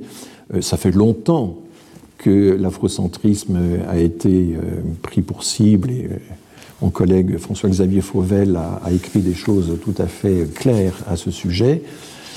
Mais enfin, ce n'est pas parce que l'afrocentrisme existe et représente une sorte d'auto-célébration, de retournement du stigmate un peu, enfin, un peu puéril, qu'il faut généraliser tout ça et considérer que chaque fois que l'on proteste contre une discrimination, on fait de la victimation. Ça, c'est l'autre mot clé dans l'ouvrage, c'est qu'on ne peut pas protester, euh, élever la voix contre une discrimination sans donner dans la victimation. Donc vous êtes coincé, n'est-ce pas? Euh, Si vous êtes euh, victime de quelque chose, vous, vous donnez nécessairement dans la victimation. Comment fait-on pour établir une distinction entre la revendication réelle d'une discrimination et un simple mouvement psychologique de victimation? Appliquer ça à, l'antisémitisme dans le testing effectué par Marianne Valfort, on voit que l'antisémitisme existe. Pas au même degré que l'islamophobie. Alors, je suis désolé, j'utilise le mot islamophobie, mais enfin, nous le mesurons, nous le constatons, nous le voyons. Et euh, il est très important, il serait quand même très important de rappeler qu'on peut parfaitement mesurer l'islamophobie de façon précise dans l'accès à l'emploi, l'accès à l'embauche, l'accès au logement, etc., tout en ayant la possibilité, le droit de critiquer l'islam. C'est exactement ce que moi je fais. Quelles sont les critiques, le genre de critiques qu'on peut apporter à l'islam? Bah, D'abord, il faut que l'islam accepte la liberté d'examen des textes, des textes sacrés. Ça a commencé euh, en Occident euh, au XVIe siècle, au XVIIe siècle, avec euh, Pierre Simon et Baruch Spinoza. Euh, c'est pas toujours admis. Euh, il y a encore des fondamentalistes américains qui ne comprennent pas qu'on puisse mettre en cause la chronologie de la Bible, par exemple. Donc l'examen des textes sacrés, oui, on peut parfaitement critiquer l'islam, et il faut le faire, c'est même un devoir. Il faut que chaque musulman ait le droit, et certains le font et très courageusement, d'examiner les textes sacrés en toute liberté. Il faut aussi, deuxième critique adressée à l'islam qui est fondamentale, mettre fin au système qui est promu par euh, la conférence islamique euh, internationale, consistant à dire qu'on ne peut pas changer de religion, qu'on n'a pas le droit de se convertir, que euh, l'abandon de la religion est, un, crime, etc. Et j'avais rappelé dans un de mes derniers cours que si l'Arabie saoudite n'a pas souscrit à la Déclaration universelle des droits de l'homme, c'est parce que dans cette déclaration, il est nettement précisé que tout homme a le droit de changer de religion ou, de l'abandonner ou, de ne pas croire. Donc, je peux me livrer à toutes ces critiques absolument radicales contre le comportement de certaines autorités musulmanes, tout en utilisant la catégorie islamophobie pour mesurer et comparer les discriminations religieuses, quelles qu'elles soient. Je ne vois pas pourquoi euh, ces deux euh, choses-là, la critique de l'islam et l'usage de la notion d'islamophobie, devraient être incompatibles. Ça relève de registres différents et euh, donc on ne, peut pas postuler a priori l'existence ou la non-existence d'un comportement. Tout existe. Et je, répète, le racisme anti-blanc existe. Et dans l'enquête Théo, il y a des éléments permettant de mesurer le racisme anti-blanc par déclaration des personnes qui, euh, appartenant à la population majoritaire, sans aucun lien avec euh, une immigration d'autres continents, ont dit avoir expérimenté des gestes de, mauvais traitement, injustes, etc., se, qui, appartiennent clairement à la catégorie de la discrimination. Mais ce qu'ont fait les chercheurs, après on peut discuter, on peut revenir sur les données, on peut peut-être faire mieux, etc., c'est de montrer que le racisme anti-blanc, s'il existe, n'existe pas du tout à la même fréquence, avec la même intensité, ne fait pas partie d'une expérience commune qui va vous barrer systématiquement l'accès à un certain nombre de biens. Peut-être que ça va vous rendre la, vie difficile dans certains quartiers, ça c'est tout à fait certain et ça existe. Il y a eu des condamnations par des tribunaux, à Lyon notamment, de personnes qui, euh, je sais pas, un individu avait refusé de prêter son portable, il s'est fait taxer de euh, euh, sale français, sale, enfin, des expressions qui étaient absolument racistes, et le tribunal de Lyon les a condamnés pour racisme. Ça existe, tout existe. Mais le problème du chercheur, c'est de savoir catégoriser les choses correctement, de les mesurer, de mesurer leur intensité, de voir dans quelle mesure ça affecte ou pas euh, la trajectoire euh, des personnes et leur accès aux biens de toutes sortes. Voilà la seule attitude rationnelle, expérimentale, qui est euh, possible, qui doit être accessible aux, chercheurs. bien sûr, alors on a des formules du genre l'imaginaire victimaire étant désormais hégémonique, la noirceur est perçue comme le visage du bien. Vous voyez, tous ces passages à la limite euh, constants qui sont très. Euh, euh, voilà. Il y a un usage assez, assez curieux, d'ailleurs assez systématique, du vocabulaire religieux pour disqualifier. Vous savez, quand la dénonciation rituelle de la dénonciation litanique, litaniquement, c'est un, mot qu'affectionne euh, qui me paraît un peu lourd, moi, personnellement. Enfin bon, qu'affectionne Taguieff, euh, l'idée qu'on est adepte, que, tout ça c'est de la croyance, etc. Donc euh, le langage religieux, les la métaphore religieuse est assez systématiquement utilisée pour disqualifier le caractère rationnel de, tel ou tel comportement. Mais ça, c'est assez classique, j'avais montré un jour que Bourdieu faisait de même dans, dans, sa sociologie. De même, il y a constamment euh, l'usage de, il y a beaucoup, assez souvent, l'usage de, belles armes, hein, l'expression hegelienne, pour, tourner en dérision euh, les personnes qui euh, veulent le bien sans en mesurer les, les conséquences. Mais ce qui me, me paraît assez significatif du livre, c'est d'abord le fait qu'il se jette son dévolu sur des personnalités qui en fait sont en dehors du monde universitaire, alors que par ailleurs le livre accuse le monde universitaire d'être gangréné par euh, l'esprit décolonial. Euh, alors bien sûr, une cible très importante, c'est euh, donc Pascal Blanchard et la CHAC. La CHAC, c'est la petite association créée par Pascal Blanchard et ses, amis. Et puis vous savez que Pascal Blanchard, en plus, crée une sorte d'association qui euh, euh, permet de financer euh, des expositions, des documentaires, etc., quelque chose de très actif. Bref, Pascal Blanchard fait du business avec l'immigration. C'est vrai, c'est absolument attesté. Ça a été écrit et dénoncé de longue date par notamment Sylvain Laurence ou Romain Bertrand, qui sont un sociologue, historien, etc. On le sait de longue date. Maintenant, le problème, c'est euh, est-ce qu'il est, euh, vraiment euh,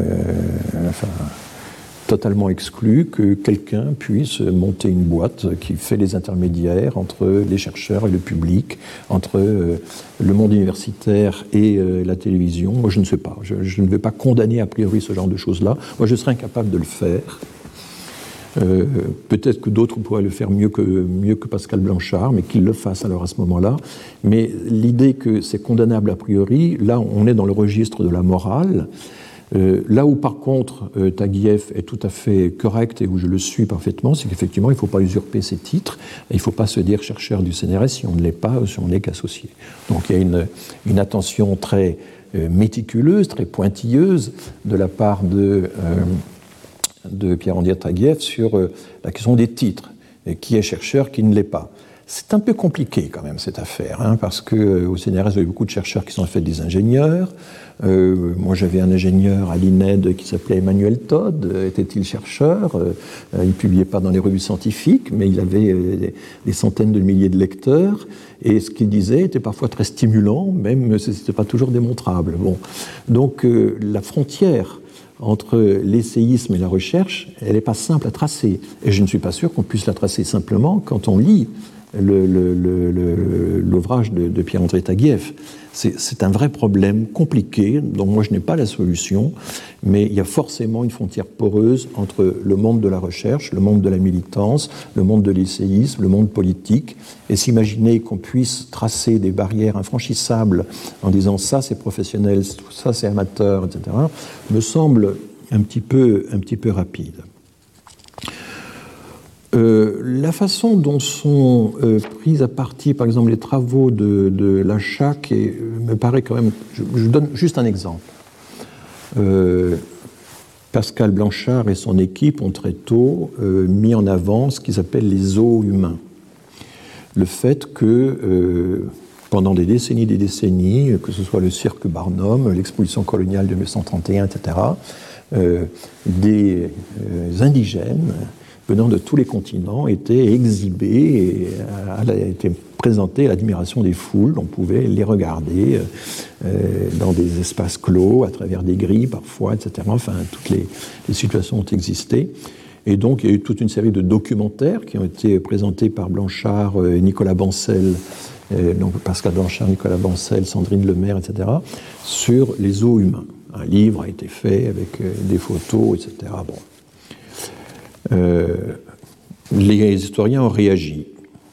On peut lire par exemple la critique de euh, euh, M. Blancart, qui est un historien de l'Afrique, un historien de la, de la, enfin plutôt un anthropologue des, questions raciales. Et Blancart fait un compte rendu assez critique. Alors quand on lit euh, Taguieff, dit euh, Blancart a démontré que euh, ce livre était scientifiquement à peu près nul. Voilà le, verdict très dur. Bon, j'ai pris la peine de regarder le compte-rendu de Blancart. Blancart commence par deux pages où il décrit exactement de la même façon que Blanchard et compagnie ben, ce qu'étaient les eaux humains, euh, ce que ça représentait, euh, l'exhibition des indigènes effectivement euh, aux, visiteurs de toutes sortes, etc. Il ne nie absolument pas l'existence du phénomène. Or j'avais l'impression en lisant le livre de, de que tout ceci était en quelque sorte une pure invention de, de la chaque. Il y a des critiques qui sont faites, et l'historien fait deux critiques tout à fait intéressantes. Un quelle est la chronologie exactement du phénomène, Quand est-ce que ça commence? Quand est-ce que ça finit? Est-ce que tout ceci peut se mettre dans la même catégorie? Est-ce que entre l'exposition coloniale et le cirque Barnum, euh, c'est le même type d'exhibition? Donc ce genre de questions. Et puis une dernière question à laquelle il est vraiment très difficile de répondre, enfin, qui est est-ce que le fait qu'il y ait des foules qui soient venues admirer ça veut autant dire que les gens aient approuvé? Quel était vraiment le sentiment des visiteurs devant ça? Voilà les deux critiques fondamentales de Blancart sur euh, toute l'affaire des eaux humains euh, montée en épingle donc par euh, Blanchard et, sa compagnie. Il y a un décalage complet en réalité entre la critique et ce qu'on peut en retirer. Et je pourrais multiplier les exemples. Donc il y a une façon un peu tendancieuse de, de présenter les choses. L'absence totale de Catherine Kokrividorovitch dans le livre est quand même extrêmement gênante, alors que c'est une des principales présentations commodes qu'on a euh, de tout ce courant. Euh, voilà. Et puis, il y a une autre tendance qui consiste à, donner une importance démesurée à des personnages secondaires qui n'appartiennent pas à l'université. Alors, il y a le cas de Ouria Boutelja. Si Ouria Boutelja n'existait pas, il faudrait l'inventer, car c'est vraiment l'ennemi complémentaire absolument rêvé, n'est-ce pas? C'est euh, une essayiste euh, qui a écrit, euh, qui est une des la, la cofondatrice du PIR, du, Parti des indigènes de la République qui a une écriture assez brillante, un certain charisme, etc., mais qui est extrêmement difficile à lire parce qu'elle manie en permanence le, le paradoxe, l'antiphrase, l'allusion, etc. Et donc la moindre de ces lignes peut être lue soit comme un texte complètement homophobe, antisémite, ou au contraire une invitation euh, euh, à euh, retourner les catégories pour... Bon, mais pourquoi donner à ce personnage euh, une telle importance? Or, j'ai noté qu'il y avait à peu près une quinzaine de références dans l'ouvrage à Ouria Boutelja, c'est un des auteurs les plus, les plus cités, elle a droit à tout un développement euh, de la page 162 à la page 168, 160 à 168, euh, donc se polariser comme ça sur les personnages secondaires, tout en expliquant, et là il y a un côté un peu complotiste, même si Taguieff par ailleurs est est un des auteurs qui a le plus écrit sur le complotisme, euh, notamment le protocole des sages de Sion, etc. C'est une chose qu'il connaît bien. il y a l'idée qu'en plus, tous ces gens-là, ces postcoloniaux, décoloniaux, font de l'entrisme, c'est à tout prix d'obtenir des postes. Je ne connais pas de jeunes chercheurs qui ne veuillent obtenir de postes. Hein. Euh, mais on va nous expliquer que voilà, tel et universitaire n'est pas, euh, pas réellement, appartient pas vraiment à l'université, euh, une autre personnalité qui attire beaucoup l'attention, c'est Françoise Vergès. Françoise Vergès a été formée aux États-Unis, c'est la fille de, l'ancien président de la, région de la, Réunion, communiste, bon, bien connue, féministe décoloniale, elle a écrit un livre sur le sujet. Euh, mais on ne comprend pas du coup pourquoi Françoise Vergès n'a jamais réussi à obtenir un poste dans l'université française si vraiment euh, le décolonialisme a, de a une telle puissance au sein de l'université. Donc, on, est là un peu, un peu troublé. Alors l'intersectionnalité est systématiquement visée.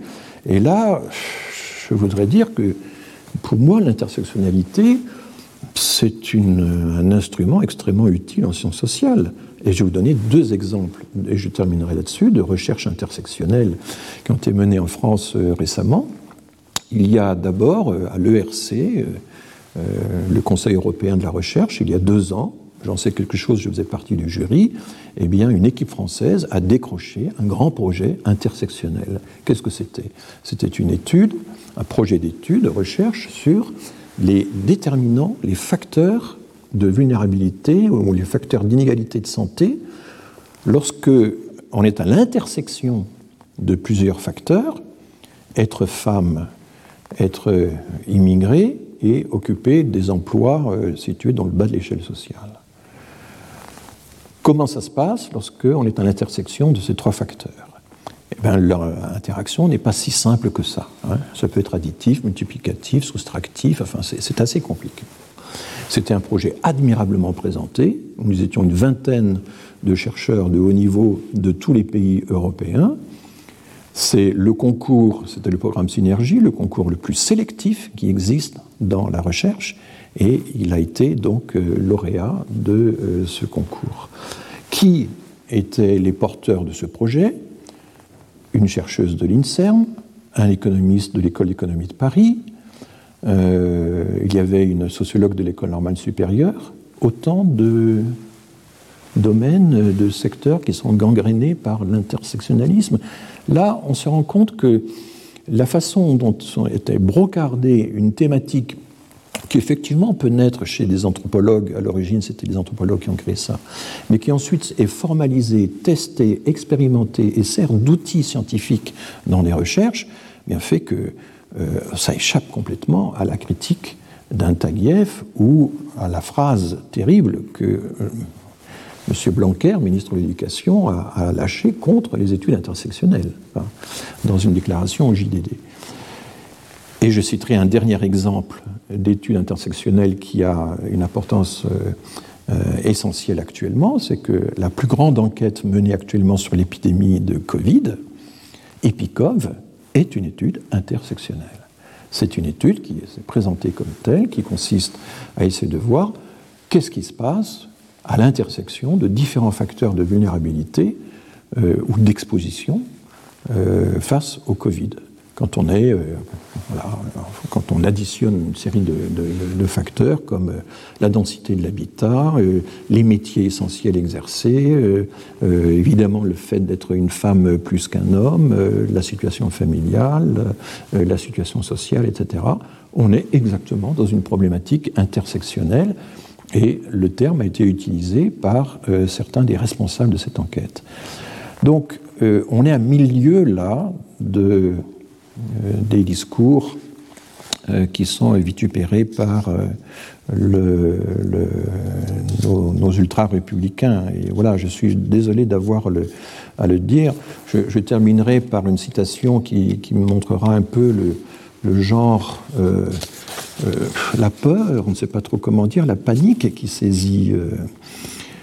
On nous explique que la nécessaire lutte contre les discriminations dans l'emploi ou le logement, c'est une très rares pages, page 325, où les discriminations sont citées, mérite d'autres porte-paroles que des rescapés du communisme, des complices du décolonialisme, des ennemis de la laïcité ou des compagnons de route de l'islamisme. La responsabilité de ces intellectuels installés, bénéficiant de postes dans l'université ou la recherche, est grande. Au nom d'un antiracisme, ils ont encouragé la racialisation des problèmes sociaux. Et là, on retrouve l'idée qu'à partir du moment où vous utilisez la race pour dénoncer le, concept de race, pour dénoncer euh, la discrimination selon la race, eh bien, vous êtes déjà raciste. Euh, alors, ces intellectuels ont encouragé la racialisation des problèmes sociaux et favorisé les tendances sécessionnistes qu'on rencontre dans certains secteurs de la société, notamment ceux qui sont travaillés par la propagande islamiste. Alors là, c'est la, évidemment la condamnation totale, parce qu'il n'y a pas de pire en ce moment, évidemment, que d'être associé euh, au séparatisme islamiste. Bref, oui, alors je continue. Euh, ils se sont lancés dans la promotion de la marginalité délinquante à visage racial, euh, en même temps qu'ils criminalisaient les forces de police accusées de se comporter comme des agents du racisme systémique, racisme systémique entre guillemets.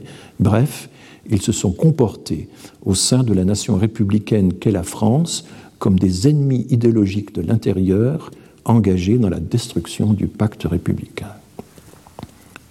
Là, évidemment, on atteint euh, euh, des sommets astronomiques. Hein. C'est très très difficile de faire euh, plus fort. Et, ensuite, évidemment, la mission, ben, quand on a porteur de telles idées, bien, on, va, signer des pétitions. On va signer des pétitions. Il y en a une, par exemple, qui s'intitule Appel, il faut sanctionner la promotion de l'idéologie décoloniale. Il y a finalement aussi une très grande confusion dans tout l'ouvrage, puisque entre le postcolonial et le décolonial. Le postcolonial, c'est ce que décrit Catherine Kokrivil-Rovitch. Ce sont des, travaux historiques menés déjà de longue date, depuis plusieurs décennies, qui montrent à quel point eh bien, euh, nous sommes encore, euh, l'héritage colonial compte encore dans l'économie, dans la culture, euh, dans les euh, enfin, le, un tout d'un certain nombre de pratiques, notamment juridiques, etc.